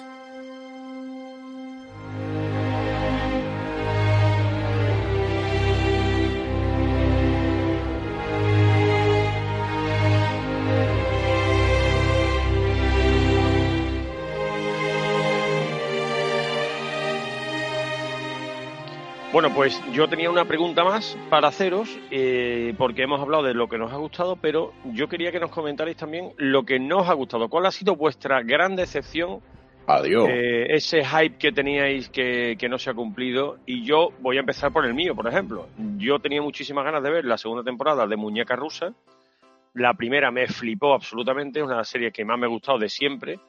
Y sin embargo, la segunda, pues al tercer cuarto capítulo ya la tuve que dejar porque es que me parecía infumable. Y esa ha sido mi gran decepción de este año, Muñeca Pero Rusa. esto, pero esto se avisa que uno, que uno Bueno, busque. pero habrá cosas que, habrá cosas que tú has dicho. No, se me acaba de ocurrir, sinceramente. Ah, Habrá- bueno, el director del programa siguiendo el guion. Habrá cosas que claro, tú, que tú hombre, has claro. dicho, oye, me apetecía ver El Señor de los Anillos, pero luego ha sido, no me ha gustado nada. O. No, no, yo, yo, yo, yo lo tengo muy claro. Yo lo pongo muy fácil. Pues venga. Yo empecé a seguir un podcast con mucha ilusión y la verdad es que muy, po- muy poco serio. Y se diluyó. De- decía que cada dos semanas sacaban programa y pasaban meses y allí no, no sacaban que día. Fue una decepción muy grande, la verdad. Sí. No, no, no recomendaría nunca. David, eso te pasa por bocas. No. Sí. Yo, yo tenía ganas de decir que, que Muñeca ha- me ha jodido el año. Ah, vale. Si todo, todo esto era para que tú puedas decir tu entradilla. Venga, siguiente Tú has, dicho muñe- has dicho muñeca rusa, pero de repente en mi cabeza no para de sonar muñeca de trapo de la oreja de Van Gogh, tío. Uf. No, que me gusta a mí, que me gusta. ¿En serio no tenéis nada que os haya decepcionado o que hayáis tenido que dejar a mitad de...? Yo estoy mirando, o sea, Bueno. cosas, cosas a la Yo- mitad he dejado 25 documentales de Amazon Prime, que, que me aburren siempre. Pero, jolín, pues no, no te sabría yo decir, ¿eh? No, porque como tiene, estamos hablando que son series de este año, yo hay una serie que es más antigua que he empezado a ver y en cualquier momento lo dejaré. Y si hay una serie que me decepcionó, aunque al final mejoró, pues precisamente era la de Boba Fett. ¿Y esta que, esta que vas a dejar cuál es? Esta se llama Superstore. Y es una serie, es en Netflix, que cuenta las, la- las aventuras de, de un equipo que trabaja en un supermercado en Estados Unidos. Un, un gran, un market, no, no un supermercado de alimentación, ¿no? Sino. Y bueno, pues me esperaba un The Office, pero en supermercado. Y no. No, pero bueno, de momento voy a aguantar un poquito porque tampoco la empezó hace tanto. Pero si la dejo, no me voy a arrepentir. Pero no me acuerdo de qué año es, pero no, no es de este año ni muchísimo menos. Es, es como decir que se empezó a ver The Office y la dejas, bueno, pues. Pero no me acuerdo. No, no me- no me Chencho, ¿tú tienes algo? Sí, vamos, yo realmente no he dicho las series que más me han llamado la atención de este año, porque ya las habéis comentado casi todas. Miércoles, no sé si habéis comentado Peacemaker, que es también entra en este año, que es muy buena, esa sí la recomiendo. Y luego una que me ha decepcionado un poquito, un poquito solo, es eh, 1899, la de Netflix Ajá, que han hecho los de Dark. El... Me recuerda mucho a Perdido, que ha comentado antes Hilde que la de Front también le recuerda mucho a Perdido, pues esta me recuerda más todavía, porque además cada capítulo está dedicado a un personaje con flashback, que es la misma estructura que tenía Perdido. El personaje además em- eh, empieza como despertando y, y al final, y el final es un giro muy raro, muy, muy raro, que no voy a contar nada, que no me acaba de, no me acaba de convencer. Pero vamos, yo ya, yo ya, yo la- ya lo intuía, intuía que era algo de eso. Pero bueno, mm, no es tan tan buena como Dark, porque Dark era, es brutal, pero bueno, está, está entretenida, sí. Bueno, pues ya está. Hasta aquí mm, las decepciones. La que ha Eh, montado ahora- David solo para hablar de su serie. Muñeca ha Rusa. mencionado, ¿eh? De su muñeca rusa. Efectivamente. Bueno, pues ¿Alguien ha- no, si no que- ¿Alguien ha visto Muñeca Rusa? pocas. No, la primera no la habéis visto nadie. no. No. De hecho, no sabía que existía. ¿Alguien ha visto, ¿alguien ha visto Vacaciones en Roma? No. Ah. De hecho, no sabía ni que existía. Seguimos preguntando. Qué cabrón. ¿El golpe ha visto alguien? El No, golpe. ¿qué es No, esa es de atracos, ¿no? No, eh, esa es de fútbol. ¿Qué va? Hoy, hoy he visto el puente sobre el río Kwai. ¡Qué maravilla! Esa es nueva. Otra vez. Ah, pues Qué yo va. he estado a punto de ver, pero David no es- tiempo, Evasión o Victoria por Pelé. Claro. Hombre, sí. Oh, qué Pegaba, bueno. pegaba. Mm, Sí, eh. Venga, avancemos. ¿Cómo David, vive David? coño. ¿Cómo Oye, vive David nada, en eh, 1972? ¿eh? Qué Al guay. límite, al límite. Que, que, que tú querías recomendar algo más, Hilde, de tus pedradas habituales o cómo David, David ve las, las campanadas en la 1 porque en su modo de vivir solo existe la primera y la UHF. Eh, y me tengo que levantar me tengo que levantar para cambiar el canal. tú- joder. Dale, dale al- dale al botón. Dale al botón. Eh, sí, eh, de, de- de mis cosas de recomendar. Eh, un par de podcasts, un par de podcasts. eh, creo que, de hecho, creo que solo los he recomendado en el grupo de Telegram. El, el, primero, voy a empezar por el menos bueno, exclusivo de Spotify. El sonido del crimen. Por favor, escuchar con auriculares. Porque va de un, de un forense, no, no sé esto cómo se llama, un forense de sonidos, ¿vale? Eh, una unidad de la policía que eh, investiga los sonidos grabados en torno a una escena del crimen para poder extraer pistas. Eh, muy, muy chulo, son ocho capítulos, muy, muy, muy ágil, muy ágil. Y, y está bien, está bien. Pero sin duda alguna, si has cerrado 2022 sin escuchar la firma de Dios, has desperdiciado el año. Es lo mejor que se ha hecho en podcasting en español, con una diferencia abismal. Y mira que hemos recomendado cosas buenas aquí, ¿eh? Eh, pero lo de la firma de Dios es otra, es otra película. Eh, Nos sitúa en un futuro distópico cercano, rollo año 2024, 2030 y tal, en el que ha habido una nueva pandemia, pero que en este caso eh, se trata de una modificación genética que aparece aleatoriamente entre la población. Eh, como es genético y aleatorio, dicen que es la aparición de la firma de, de Dios que provoca, bueno, pues una serie de cuestiones que terminan alterando la forma de vivir en el mundo. De, verdad, espectacular, espectacular. Me flipa de, de, de, bonito y de bueno que hagamos esas cosas en España. Pues está haciendo una ficción sonora que, que madre mía, que es una pasada.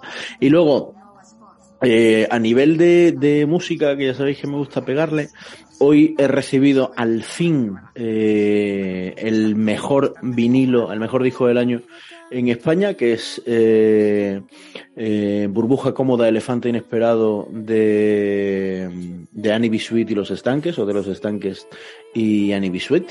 Es una pasada de, de bonito el álbum. Solo lo venden en la web de, de los estanques. Además se paga por PayPal y te lo mandan ellos directamente. Te lo mandan la gente del grupo. Es, es un detallazo.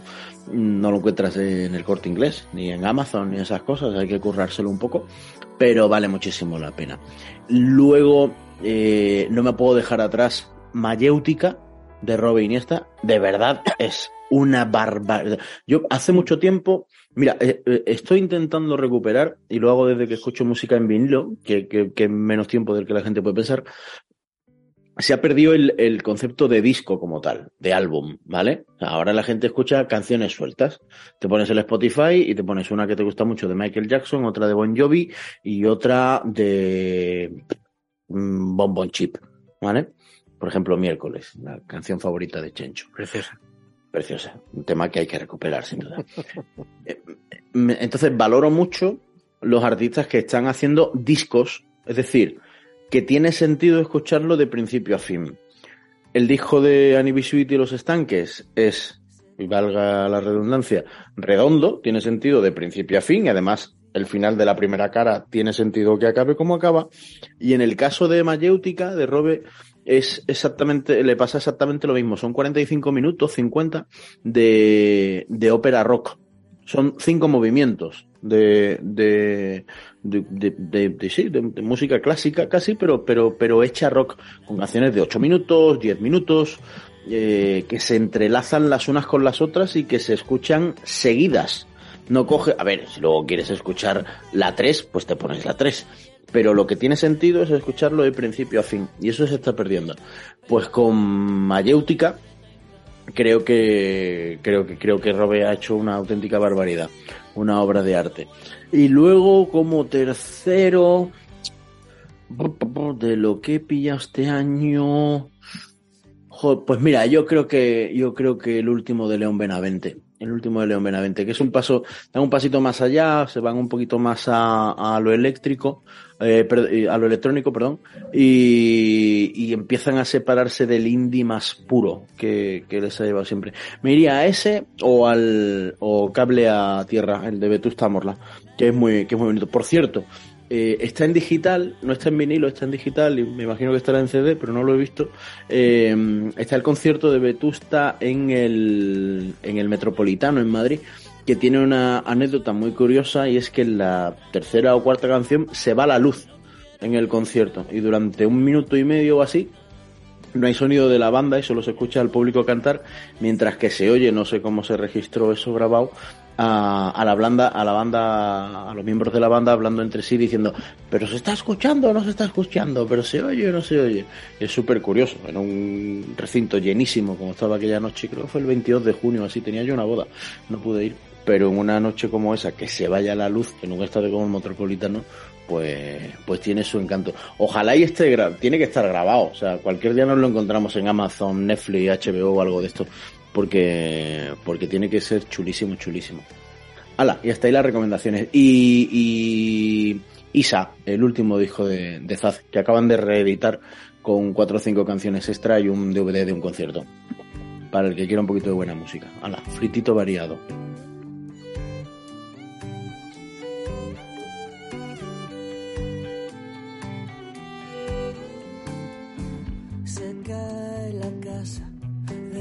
Que se marchó. Perdí la pista del eje del salón. Se cae la casa desde que se marchó. Perdí la pista del eje del salón. Na, na, na,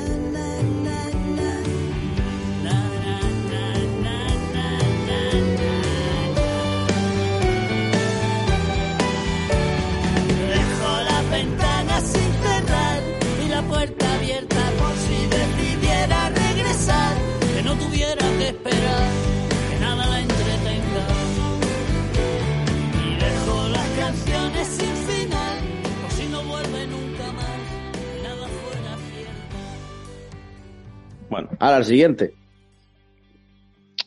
Bueno, pues aquí lo que queda es que no sé si Luis, tú tenías algo más, Robert ya con sus mm, cómics, por ejemplo. Luis, dale tú. Venga, yo voy a hacer como el año pasado y voy a recomendar tres gadgets que, que, bueno, que a mí me han llamado la atención y que han tenido mucho éxito a lo largo de este 2022. A veces no tiene que ser tanto en cuanto a las ventas, sino a lo que ha supuesto para, para alguna compañía o, o simplemente por, por la utilidad que tiene, ¿no? Y lo que quiero empezar primero es algo que está muy de moda y que yo creo que con las ayudas que existen pues también se va a seguir lanzando, aunque todavía son caras, pero estas ayudas pueden ayudar, que es la bicicleta, la bicicleta eléctrica. Hay un modelo, la Cowboy 4, que esa está chulísima.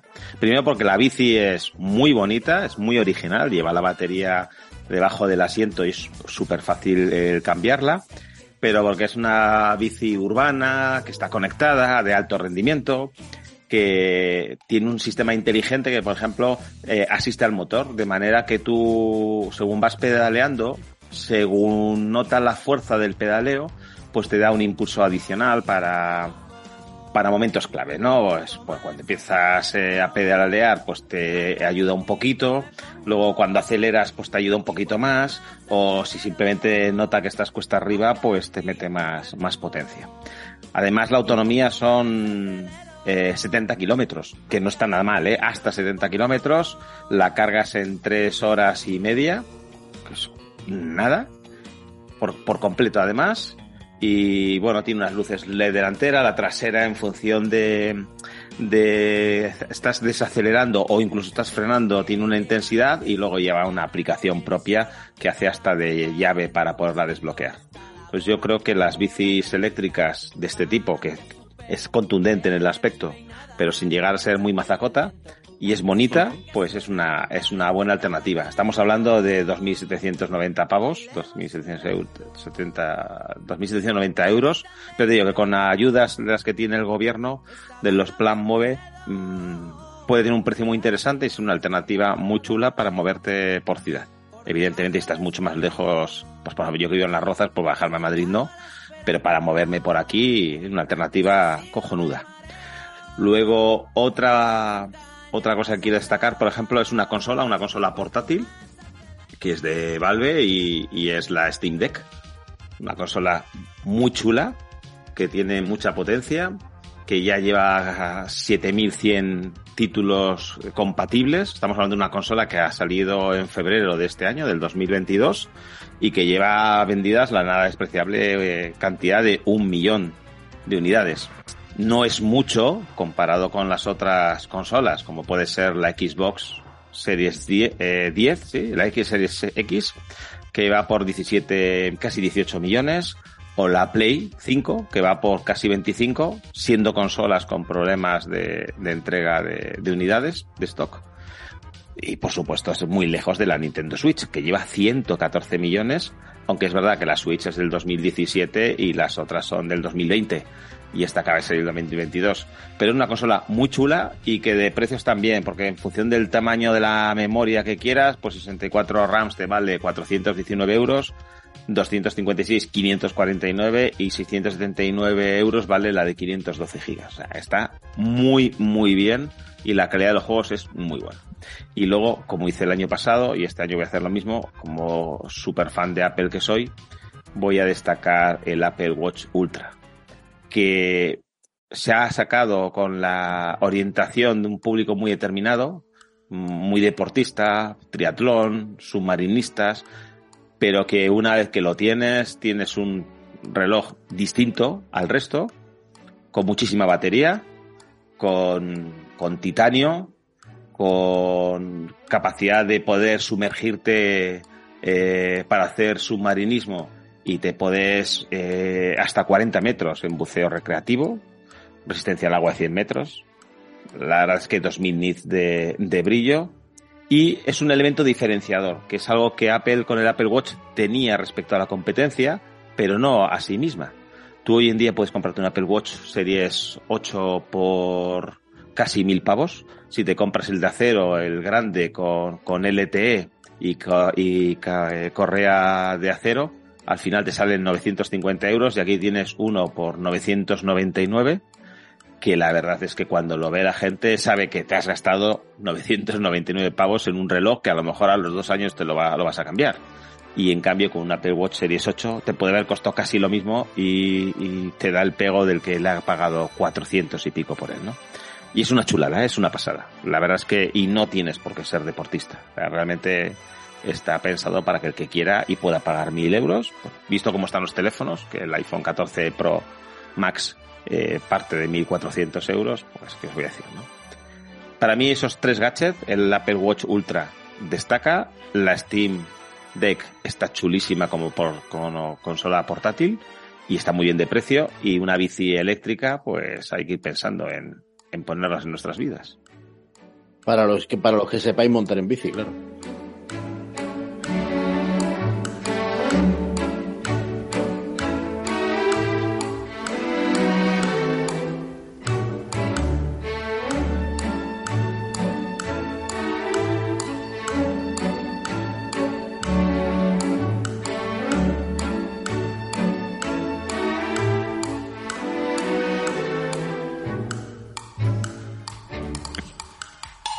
Venga, yo voy a ir muy rápido con los mejores cómics. No sé si a quién le debe interesar, pero yo igualmente lo, lo digo.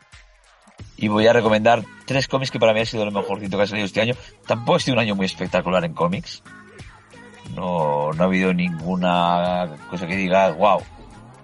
Eh, esto me ha dejado sorprendido. Incluso de los tres que voy a decir, dos son colecciones que vienen de lejos. Así que vamos a empezar por le Nice House on the Lake, que justamente ha salido esta semana el último número de la colección. Son 12 números. Y es una colección así entre misterio y terror, dibujado por el español Álvaro Martínez Bueno, un dibujante espectacular, que lo conocí personalmente en la Comic Con de Nueva York en octubre, tío majísimo. Y está muy bien. No creo que tarden mucho en llevarle, en llevarlo a serio. Porque es un tema así que gusta mucho. Tipo medio apocalíptico, terror mezclando con lo sobrenatural. Y no quiero decir más porque quiero que la gente se sorprenda, pero apuntarlo. The Nice House on the Lake, o la casa bonita en el lago. ¿Vale? Muy bueno, muy buen guion y un dibujo espectacular.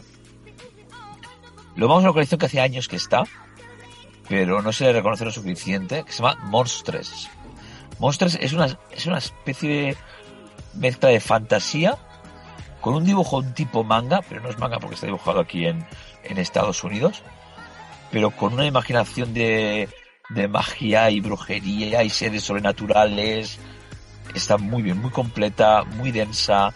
Tiene eso que te la en un momento, ¿no? Tienes que leerla con paciencia para, para meterte dentro de este universo de fantasía y que realmente avanza, avanza, avanza y sigue siendo muy buena. Monstres. Y para acabar habido un especial este año que ha salido hace pocos meses. Se llama Fantastic Four Full Circle, como círculo completo, dibujado y guionizado por Alex Ross. Alex Ross es un dibujante que dibuja tipo hiperrealista y que está muy bien. Es una aventura de los cuatro fantásticos a la antigua, como si hubiese sido realizada por Stan Lee y Jack Kirby, los creadores de, de los Cuatro Fantásticos, y muy entretenida y aparte el dibujo es una maravilla, son esos dibujos que en cada viñeta te quedas mirando todos los detalles que tiene y, y, lo disfrutas mucho. Así que este especial de Fantastic Four también puede, puede gustar mucho. Ya está aquí mis recomendaciones de cómics. Bueno, pues si no hay más recomendaciones, ni más cosas que hayáis visto en 2022, creo que podemos empezar a plantear lo de 2023, ¿no, Robert? Sí, eh, la verdad es que es la parte que más me gusta a mí del, de este podcast de final de año. Decir un poquito mm. lo que va a venir en el 2023. Va a ser rápido, yo voy diciendo películas, lo voy a decir series, opinar, cortarme, lo que haga falta, o preguntarme, ¿vale? vale. Yo voy a ir cogiendo carrerilla. Venga y iré diciendo, ¿ok? Venga, de acuerdo. Venga, pues allá vamos. Ah.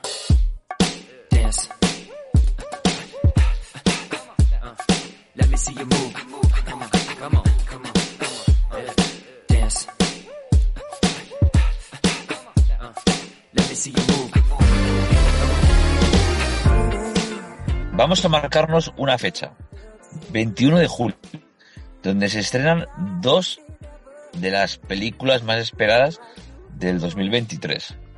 Por una parte tenemos Oppenheimer, la película de Christopher Nolan sobre Robert Oppenheimer, el padre de la bomba atómica, con un casting de lujo. Cillian Murphy, Robert Downey Jr., Florence Pugh, Matt Damon, Rami Malek, Emily Blunt, Kenneth Branagh y muchos más. Por otra parte, ese mismo día se estrena mi favorita, Barbie ¿Cómo? de Greta Gerwig con Margot Robbie, Ryan Gosling, Simon Liu, Ferrell, Helen Mirren. Va a ser un día espectacular para el cine. Y yo voy a ir al estreno de Barbie. Lo tengo claro desde el primer día que oí de esta película, quién la dirigía y quién la protagonizaba. Porque sigo diciendo, y la gente no me cree, que no es lo que la gente se espera. Ya me imagino. Entonces espera una película de Barbie para niños. No va a ser una película de Barbie para niños. Y va a ser, Va una, ser una película- peli de Barbie para Chencho. Tampoco. Pero, Tampoco. mm, o Tampoco.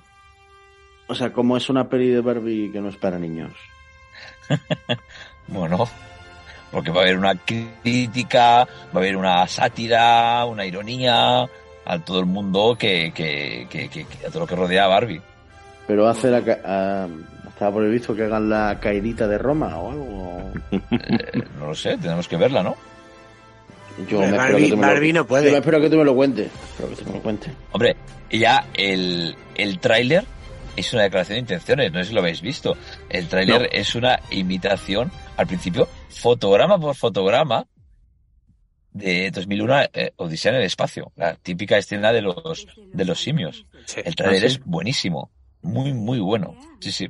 Sí, se O sea, ve a niñas un vistazo. jugando con, con bebés, Con con, bebés, las sí. muñecas típicas, las muñecas típicas antiguas, hasta que aparece la Barbie, que es una muñeca totalmente que rompe todos los esquemas. Y hace, Y hace lo mismo que los monos hacían con los huesos, pues lo mismo hacen con, la, con los bebés que tenían, los tiran y los...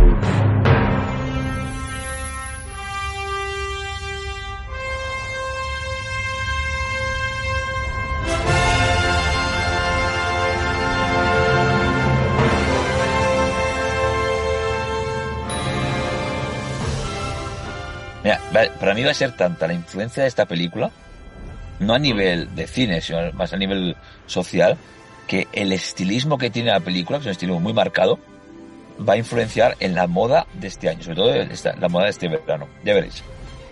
Y si no sea el año Bueno, que viene. pues pero es 21 en de Estados. Unidos, que se ponen cualquier cosa. Ya, pero al final lo que, lo que se pone de moda aquí se pone de moda en todos los sitios. Al final aquí, por muy horteras que sean, que lo son, luego lo sigue todo, lo copia todo el mundo. Así que mi apuesta va por Barbie y no por el tostón que nos va a dar otra vez Nolan. y será Oppenheimer. A muerte con Nolan, siempre. Sobrevalorado Nolan. Ahí voy. Ala, venga. Hombre. ¿Cómo le gusta arrear a, a, Sí, sí, sí, sí. a Robert con lo de sobrevalorado, eh? ¿A que sí? Hombre, Dunkerque fue un bodrio, que me dormí casi. Y la Bueno, de verse. si no la entiende ni él, pues ¿para qué? Yo no he sido capaz de verlo al final, ¿eh? Es que- Bueno, va, que no va de, no va de sobrevalorados ahora. Vamos a hablar de las películas del, del 2023. Vamos a seguir, venga.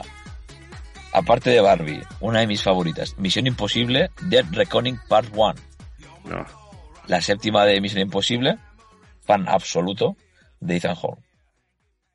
Wonka, con el actor este joven tan de moda, el Timothy Chalamet, que habló sobre la juventud del, de Wonka, la famosa Ah, sí. película de, del, De Billy la fábrica de chocolate. Charlie la fábrica de chocolate. Exacto. Otra favorita, Super Mario Bros. Sí. La película de animación por Illumination. Tiene muy buena pinta el tráiler. No me gusta mucho la voz que le han puesto, que es la de Chris Pratt, el actor este que hace de Star-Lord en Guardianes de la Galaxia. Pero bueno, la película, la animación y todo. Aparte, una película muy cortita, que va a ser 80-90 minutos, va a ir al grano y, y- y divertida. Para los fans de, de Snyder, Rebel Moon, parte 1. Aquí empieza el nuevo universo de Snyder. En la película tendremos a los actores Sofía Butella, Ray Fisher, Charlie Human, Anthony Hopkins y empezará un nuevo universo de, de películas de Snyder y será en Netflix. Tenso está sonriendo un poquito, tiene una medio sonrisilla. Porque a él le gusta Sí, esta es, esta es la que decían que él, que él había propuesto a Star Wars esta historia y como no se la aceptaron, pues la, se la ha inventado él, ¿no? Exacto, sí. Vamos a ver, vamos a ver qué A nos ofrece. a ver qué sale. Eh, la Sirenita, el live action de la Sirenita, que también tengo muchas ganas. No, por Dios, no. La actriz que han cogido me gusta mucho. No, hombre, no.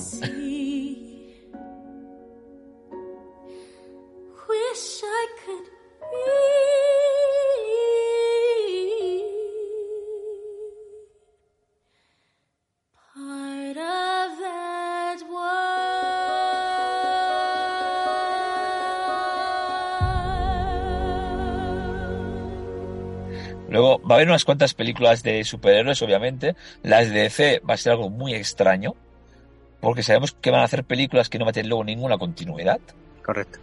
Como va a ser Aquaman 2. Porque probablemente el actor Jason Momoa no siga como Aquaman, pero puede llegar a hacer otro papel dentro del universo de DC. Sí. Es decir, que eso ya veremos. Luego esta película de eh, Renfield, el Drá- un Drácula por Nicolas Cage. ¿Eh? Que es Un uno de cabecera. Sí, sí. Le queda bien ese, ese, ese papel, ¿eh? Sí, sí, y se han visto algunas imágenes del rodaje y bueno, la verdad es que puede estar bastante bien. ¿Se encuentra bien? Necesito salir de una relación tóxica. ¿Por qué no empieza por contarnos qué le ha traído hasta aquí? Mi jefe es diferente. ¿No te lo puedes quitar de la cabeza? Necesito de tus servicios. ¡Voy, mi señor! Oh, ¿sientes que puede destruirte con solo chasquear los dedos? No necesitan ni chasquearlos.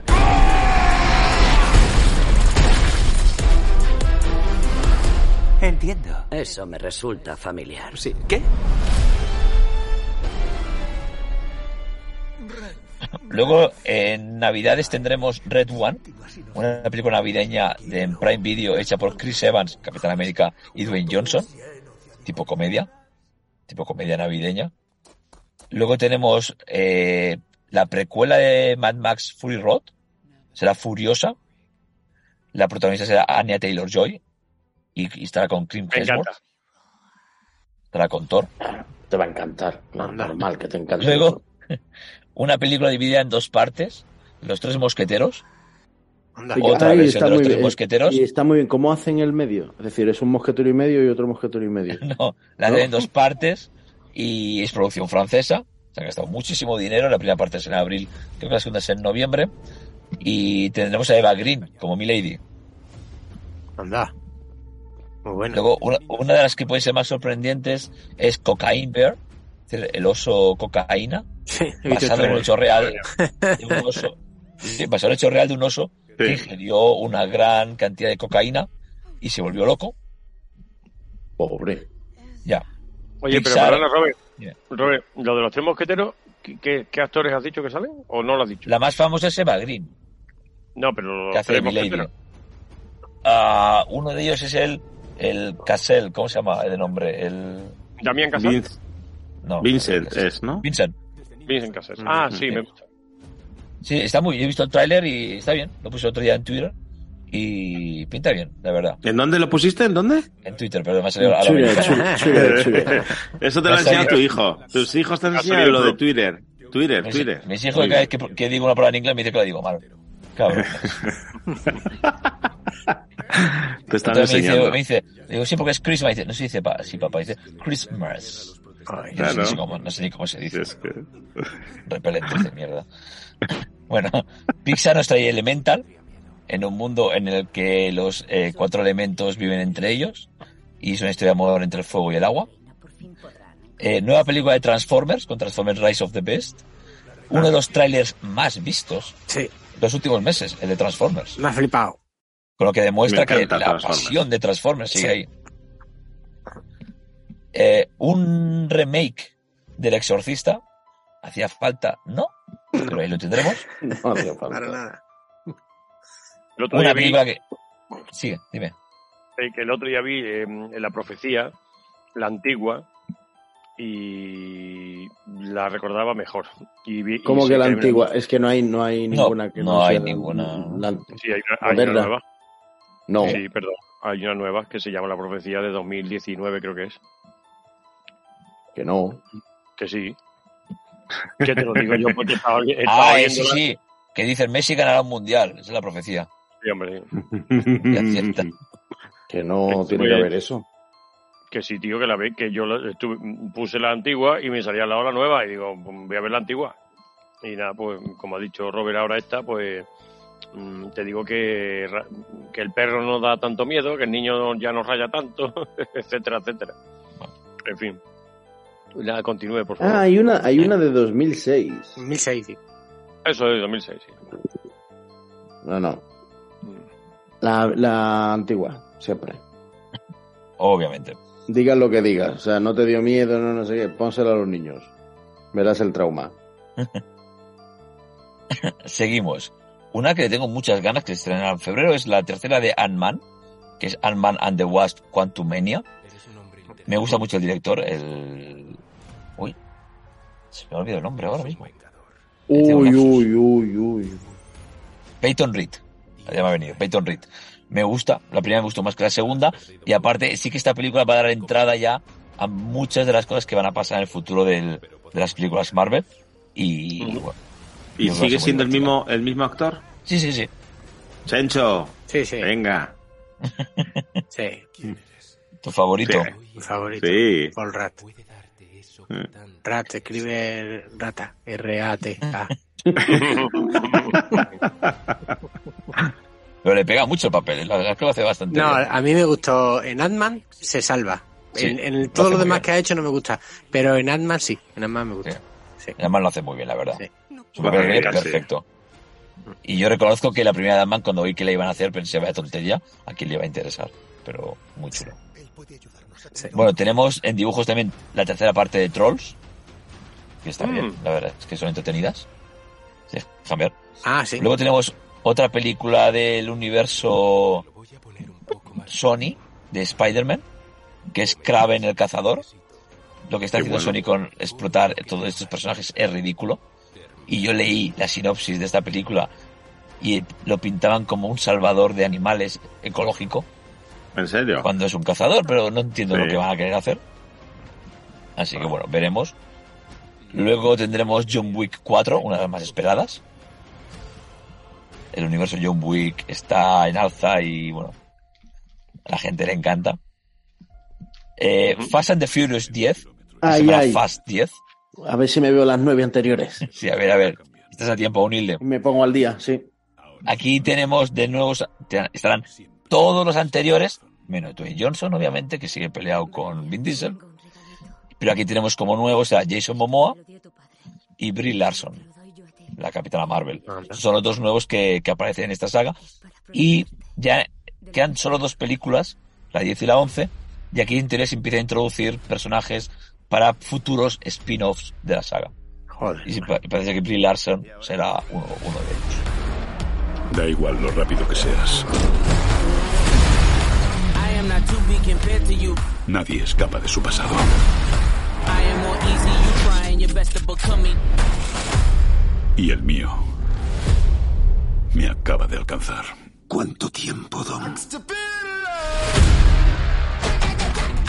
Así que nos enfrentamos a un maestro del robo. Un asesino.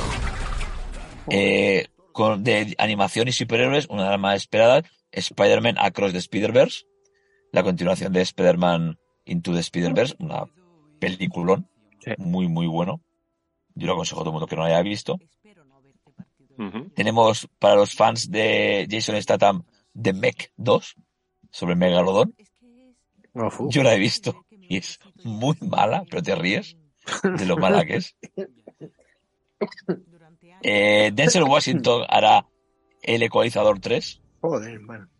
La primera está muy chula, la segunda es más floja. A ver esta tercera. A mí me, me gustaron. La primera mucho, la segunda es verdad que un poquito menos, pero están chulas, ¿eh? Vuelve, vuelve el director de la primera, Anthony Facua. Es decir, que puede estar, puede estar muy bien. Luego otra película de superhéroes, Guardianes Galaxia 3, que promete ser muy lacrimógena. Decir, toda la diversión que siempre tiene Guardianes Galaxia la tendrá, pero es la última que van a hacer. Aparte su director y guionista James Gunn ya está como jefe de DC y, y ya lo han dicho que ellos ellos mismos acabaron llorando en la película. Vaya. Tenemos también La Casa Encantada, versión sobre la atracción de Disney. A la Disney le da por hacer películas sobre sus atracciones. Y en el futuro tenemos La Casa Encantada. Claro, ten en cuenta que le dio mucho éxito la de Piratas del Caribe, porque Piratas del Caribe venía de, de una atracción. Así que ahora viene La Casa Encantada y viene el Hotel del Terror. ¿No? El Hotel del Terror, ¿cómo se llama? Que es, que es con el Scarlett Johansson, pero esa será en el 2024. Este año La Casa Encantada con Rosario Dawson, Jamie Lee Curtis, Owen Wilson y Danny DeVito. En febrero, Scream 6. La 5 tuvo tanto éxito que han hecho súper rápido la 6. La protagonista principal será Jenna Ortega, esta chica está tan de moda, la de la película mier- la serie Miércoles, muy buena actriz. La Monja 2, a quien le gustó la 1, pues podrá ver la 2. Otra película de C, Shazam 2, que es Fu- Fury of the Gods, Sí. que bueno, a mí me gusta mucho Shazam. Es, sí que Sí, es una película que yo creo que si tiene éxito, puede llegar a seguir en el nuevo universo de DC. Porque está muy separado de todo lo demás. Sí, por ahora sí. Entonces, si tiene éxito, yo creo que hay posibilidades de seguirlo. Eso espero, porque la verdad es que me gustó bastante. Tendremos al Napoleón de Ridley Scott y Joaquin Phoenix. A ver qué tal. Tendremos a Indiana Jones 5, o la 4, como a mí me gusta decir. Efectivamente, la 4, por favor. Y, Vale. y ya veremos si es la 4. Ya veremos si es la 4 o no, es ninguna. Sí, estoy contigo. Tendremos Creed 3, esta película de continuación de la saga de Rocky, que la dirigirá el mismo Michael B. Jordan. A ver qué, qué le sale. Otra de superhéroes tenemos de Marvels, la continuación de Capitana Marvel. Tenemos una de ciencia ficción que se llama 65, que es de eh, este actor que a mí me encanta, es Adam Driver, que viaja al pasado, a la época de los dinosaurios. Y he visto el trailer y me gustó mucho, la verdad. Tiene muy buena pinta. 65. Otra que no tiene tan buena pinta, y el póster es horrible. Dungeons and Dragons, Dragones y mazmorras. Oh, Dios. Con Chris Pine. Eh, no pinta bien, ya os lo digo. Pinta muy mal. la segunda parte de Dune en octubre. Así que yo le tengo muchas ganas también. La película de Flash, una de las películas que más retrasos ha tenido, por fin parece ser que se estrenará. Se viene año durito, ¿eh? Y estamos, bueno, en superhéroes sí. En DC sí, DC va a ser una mierda. Luego tenemos la precuela de los Juegos del Hambre. Luego el, bus, el musical del color púrpura. Jolín. Joder, bueno. Bueno. Luego tenemos la secuela de Ghostbusters Afterlife. Ah, sí. A ver qué tal. Y tendremos película de Gran Turismo, del videojuego Gran Turismo. Coño. Basado en un hecho real de un chico que, a raíz de jugar al Gran Turismo, se convirtió en piloto profesional. Joder. ¿Y de dónde, y de dónde sacó el dinero? Pues tendrá que ver la película. Lo cuenta la peli. Y bueno, a ver qué tal. El año en sí, bueno, yo creo que no pinten- hay cinco bombazos Es ruina. y el resto, a ver, no, no creo que sea peor que este. ¿eh? Es ruina. Bueno, ya veremos.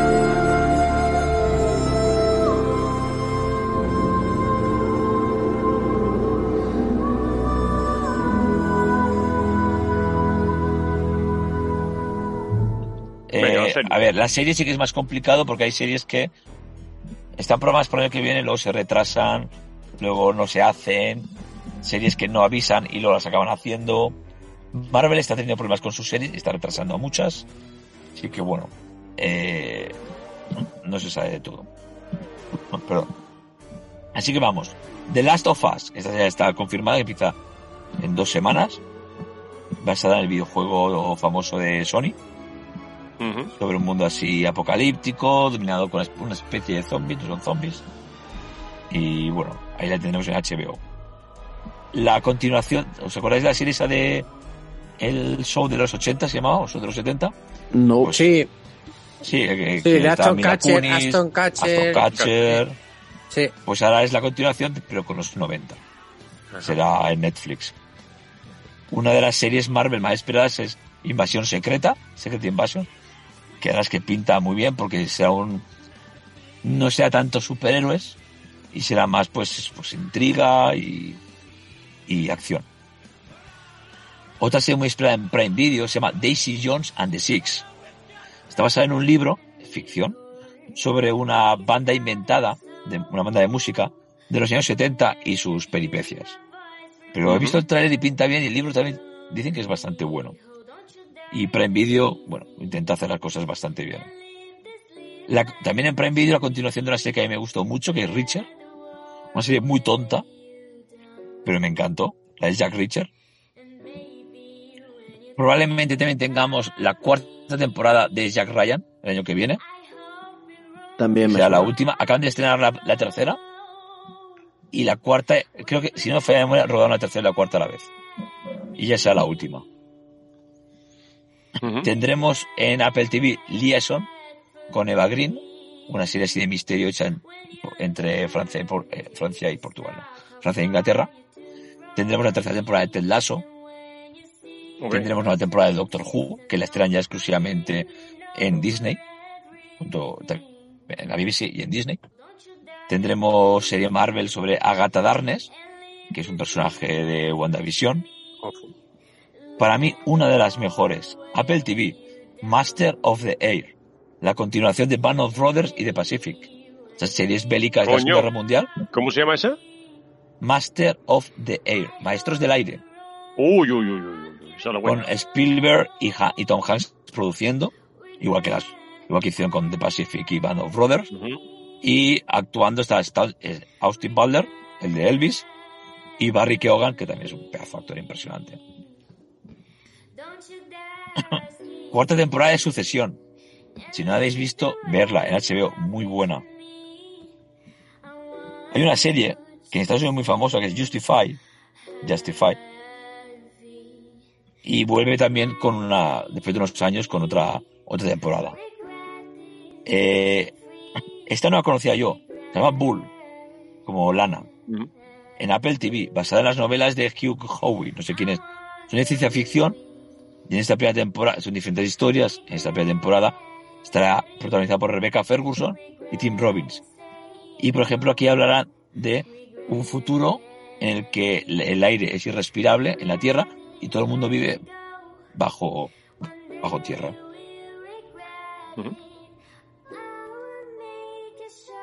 En Star Wars tendremos a la serie de Ahsoka Tano y la tercera temporada de Mandalorian.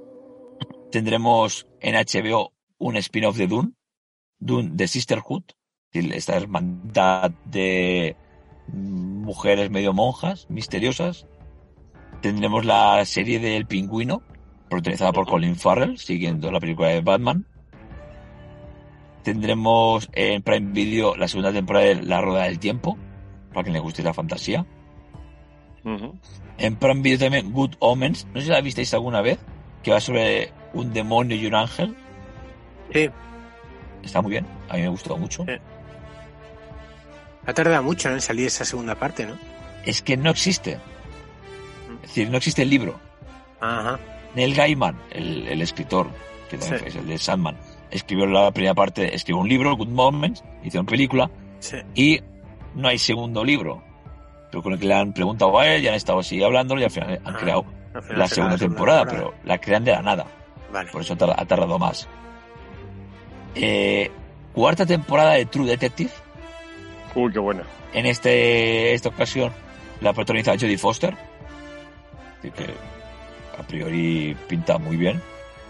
Hay una serie en Estados Unidos que tiene mucho éxito, se llama Yellow Jackets. Yo no la he visto, pero te ha tenido muchísimo éxito y empieza segunda temporada. Loki, a mucha gente le gusta Loki. Frasier, vuelve Frasier. La tercera temporada de Witcher. Tendremos, yo os dije hace tiempo, una de las mejores series de animación que he visto nunca es Avatar, The Last Airbender. Y van a hacer un live action en Netflix, a ver qué tal. Miedo me da, pero se han gastado muchísimo, muchísimo dinero. Y a ver cómo, cómo les sale. Tenemos series sobre Pamela Anderson. Esto nos interesa. Eh, exacto. Pero no ha habido otra ya. Coño, Claro, si está Hilda aquí con nosotros. Las, las escenas, la- la- el montaje del director. Sí, Exacto. estoy aquí. Claro, ¿qué ha pasado? Después de la serie de Pam y Tommy, Sí. Pamela Anderson se ha quedado un poquito con la mosca detrás de la oreja. Con lo que llega a un acuerdo con Netflix para hacer una serie sobre su bio, sobre su vida con su permiso. Ah, vale. Y ahí ¿Y la la, tendremos. y la misma O actriz? sea, porque la actriz la versión, hace muy versión bien. aburrida. No, no es la misma actriz. Lo debería, porque la tía lo Claro. Luego tenemos una serie que se llama Welcome to Derry,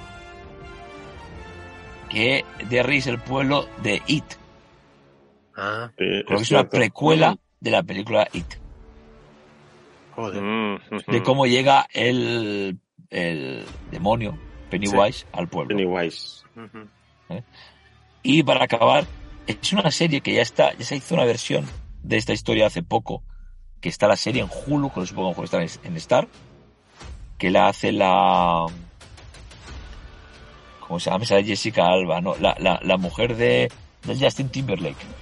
Estuve mal con los Ah, últimamente. Jessica Biel es. ¿cómo Jessica es? Biel, sí. Sí. Pues bueno, es una historia. La serie se llama Love and Death. La protagonista Elizabeth Olsen, que me encanta. Y es la historia real de una mujer que en 1980 mata a su amiga con un hacha. Joder. Porque amiga y vecina.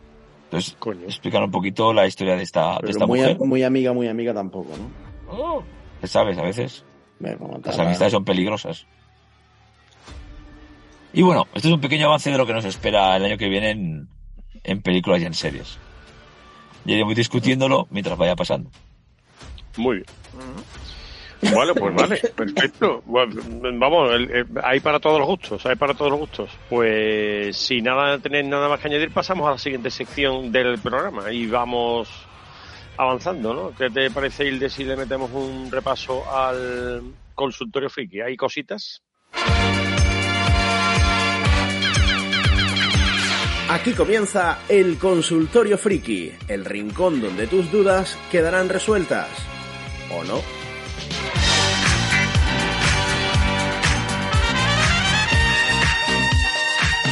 Por supuesto, hay cositas en el consultorio friki, eh, preguntas que hemos ido recopilando a lo largo de estos últimos días para que nuestros queridos frikis y fricas pues eh, nos dejen sus cuestiones y nosotros resolvamos con la sabiduría que nos caracteriza. Eh, ya sabéis que estas preguntas eh, se pueden enviar a través de nuestro grupo en Telegram, que es totalmente gratuito. Simplemente entras en Telegram, pones en el buscador los frikis son los padres y te vamos a salir nosotros, básicamente. Entras allí, te damos la bienvenida y te, suma un- te sumas al magnífico grupo con más de 100 usuarios eh, dispuestos a hablar de fricadas varias. Vamos con el primero que nos lo manda el queridísimo José María del podcast Más que Cine de los 80. A ver qué nos cuenta. Bueno, Robert, esta va más para ti porque aquí en España no se ha estrenado la serie. Eh, me gustaría saber qué te está pareciendo la serie de, de Tulsa King, el primer papel televisivo de, de Sylvester Stallone en pantalla. Eh, yo, a mí me parece que está, lo está abordando, de hecho ha renovado por una segunda temporada y me parece una de las mejores series que hay actualmente en la parrilla. Pues ya lo lleva Robert, que yo, yo no sé ni de qué habla José María. Pues no lo, acabo, no lo acabo de ver, pero tiene toda la razón. Se sale, Sylvester, lo hace muy bien. Y eso que es reacio a hacer televisión, dice que no le gusta mucho, pero está muy bien, ¿eh? Y con lo poco que me gusta Sylvester Stallone, los, eh, que he visto tres capítulos y me ha gustado bastante. No sé ni cuándo va a llegar a España, es verdad. No está, no está en España. Se puede, se puede ver solo tipo Jack Sparrow y, y sin doblaje, claro. Entonces, bueno, pero a la que llegue el Tulsa King, da- darle, darle una oportunidad porque está muy bien. Bueno, pues le daremos una oportunidad a Tulsa King cuando llegue. Mensaje de Maite, que por cierto dice que nos lo mandó antes de que David se fuera al Mundial. En fin, ya sabéis las cosas del director. Hola, soy Maite y mi pregunta es la siguiente. ¿Qué película de gran éxito entre el público, que la gente alaba y dice que pues hay que verla sí o sí, a vosotros os pareció o un auténtico bodrio o directamente fuisteis incapaces de terminar de verla? El proyecto de la bruja de Blair. ¿Esa cuenta? Cualquiera de Almodóvar. ¡Hola! por saco. Joder. El podcast de los amigos. Ay, pues La nada. mujer ha preguntado. El paciente Sí, sí. inglés. Ah, pues también. ¿Te faltaba paciencia? Nada, bueno, yo, yo no soy ni inglés ni paciente.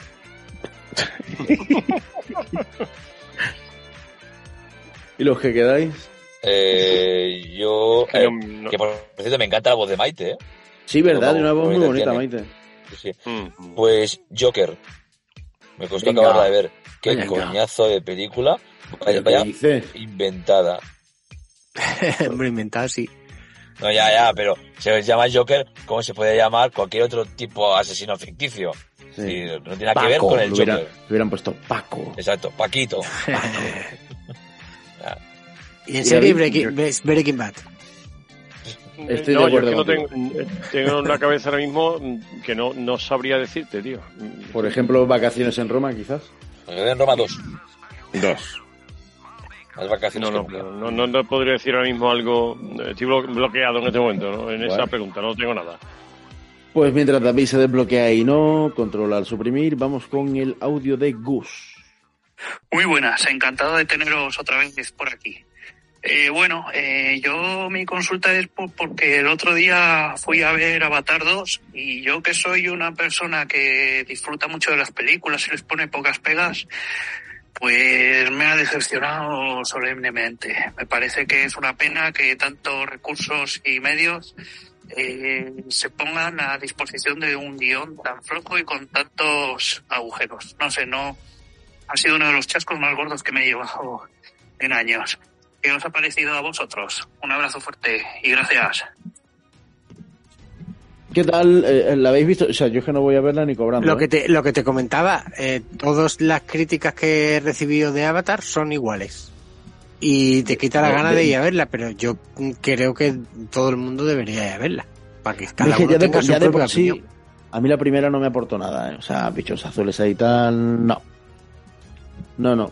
Conmigo que La- lo cuenten. A mí la primera me sorprendió por el tema del 3D. La historia. eh, la historia ya la he contado mil veces en el cine. Pero, pero no tiene nada nuevo. Pero el 3D sí. Yo esta, esta de Avatar 2 es que ya no sé si va en 3D. ¿Va en 3D? ¿Sabéis si va en 3D con gafas? Sí, sí, sí. Sí, ¿no? Pues entonces, solo por esa experiencia yo quiero ir a verla. Yo, yo iré a verla, no aún, pero seguro, seguro que iré a verla. Sí. Y, y, y, y a- aprovecho esto para un pequeño alegato, muy corto, en contra de la gente que se alegra de las películas que fracasan. Que eso está pasando mucho. Sí. Que, cuando una película se da un tortazo que no, no va a conseguir eh, recaudar el dinero que necesita, eso es muy mala noticia para el cine. Y para las salas de cine. Que realmente si tú amas el cine, aunque no te gusten esas películas y director, no, no le desees el mal a esas películas, porque realmente eh, te tiras piedras sobre tu propio tejado. De todas Yo no formas, la- oye, no se, te visto, hace bola, se te hace bola la peli y dura tres horas y diez minutos, ostras, eh, tiene que ser jodido. Y además todo el mundo dice que hay que entrar meaditos porque hay mucha agua.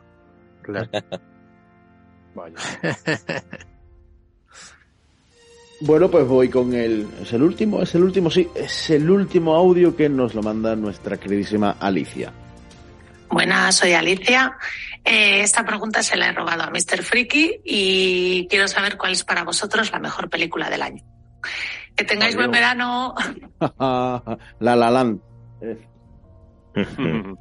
Mejor película, pues es que ya lo hemos dicho, Alicia. Sí, hay que... Es que no, no nos oye. No nos Dale oye. atrás, dale atrás al minuto t- 28 de este podcast. No, vamos a empezar otra vez, vamos a empezar otra vez contando las mejores películas para Alicia. Bueno, pues estas Bueno, son no las... sé si ha habido unanimidad, ¿no? No sé si... No, no la ha habido. No la ha habido. No, nunca la ha habido. No. No ha habido. Pues estas son las consultas frikis de nuestros frikis del grupo friki de Telegram, queridos amigos. Así que nada, ya podemos continuar una vez despachadas. Pero que, Bueno, que- que pues- podéis meteros en el grupo de Telegram, que, que sois bienvenidos.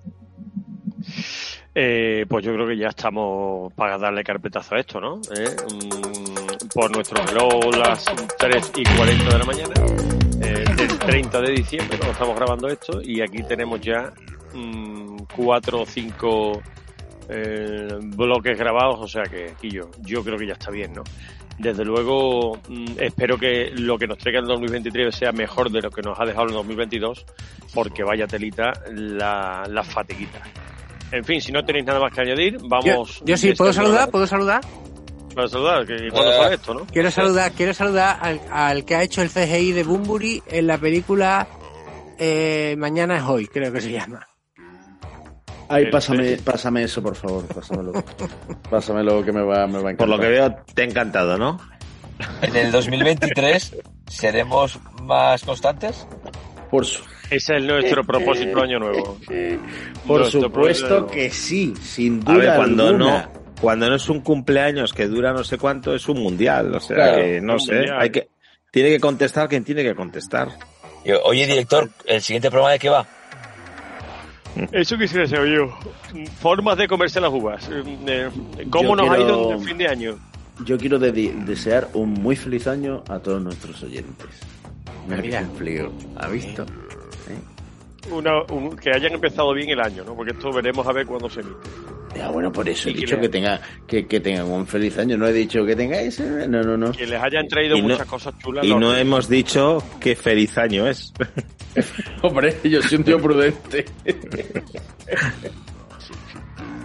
Muy El- buen el- día. y el, el siguiente programa, vamos a dar una pista, va sobre una pelota con una estrella.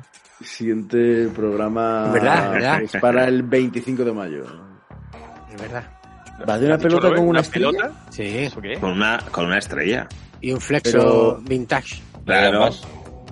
Ah, Una pelota con una estrella. Y es increíble que el director diga, ah, ahora sí sé cuál es. Claro. Ah, esto va a ir de Goku. Qué guay. no, no, no. No, eso Va a ir sería... de Goku, va a ir de Goku. No, no, no, no. ¿Sabéis? Eh, Quiero proponeros hacer un día un especial de Dragon Ball. oh, sí. O sea, Apunto. so- so- pero no va a ser el próximo programa, ¿no? No, No, No. no. pero vendrá. Solo, pero el director lo sabe, tranquilos. Oye, y ya hacemos dos años dentro de poco, ¿no? Sí. Pues se me están haciendo larguísimos.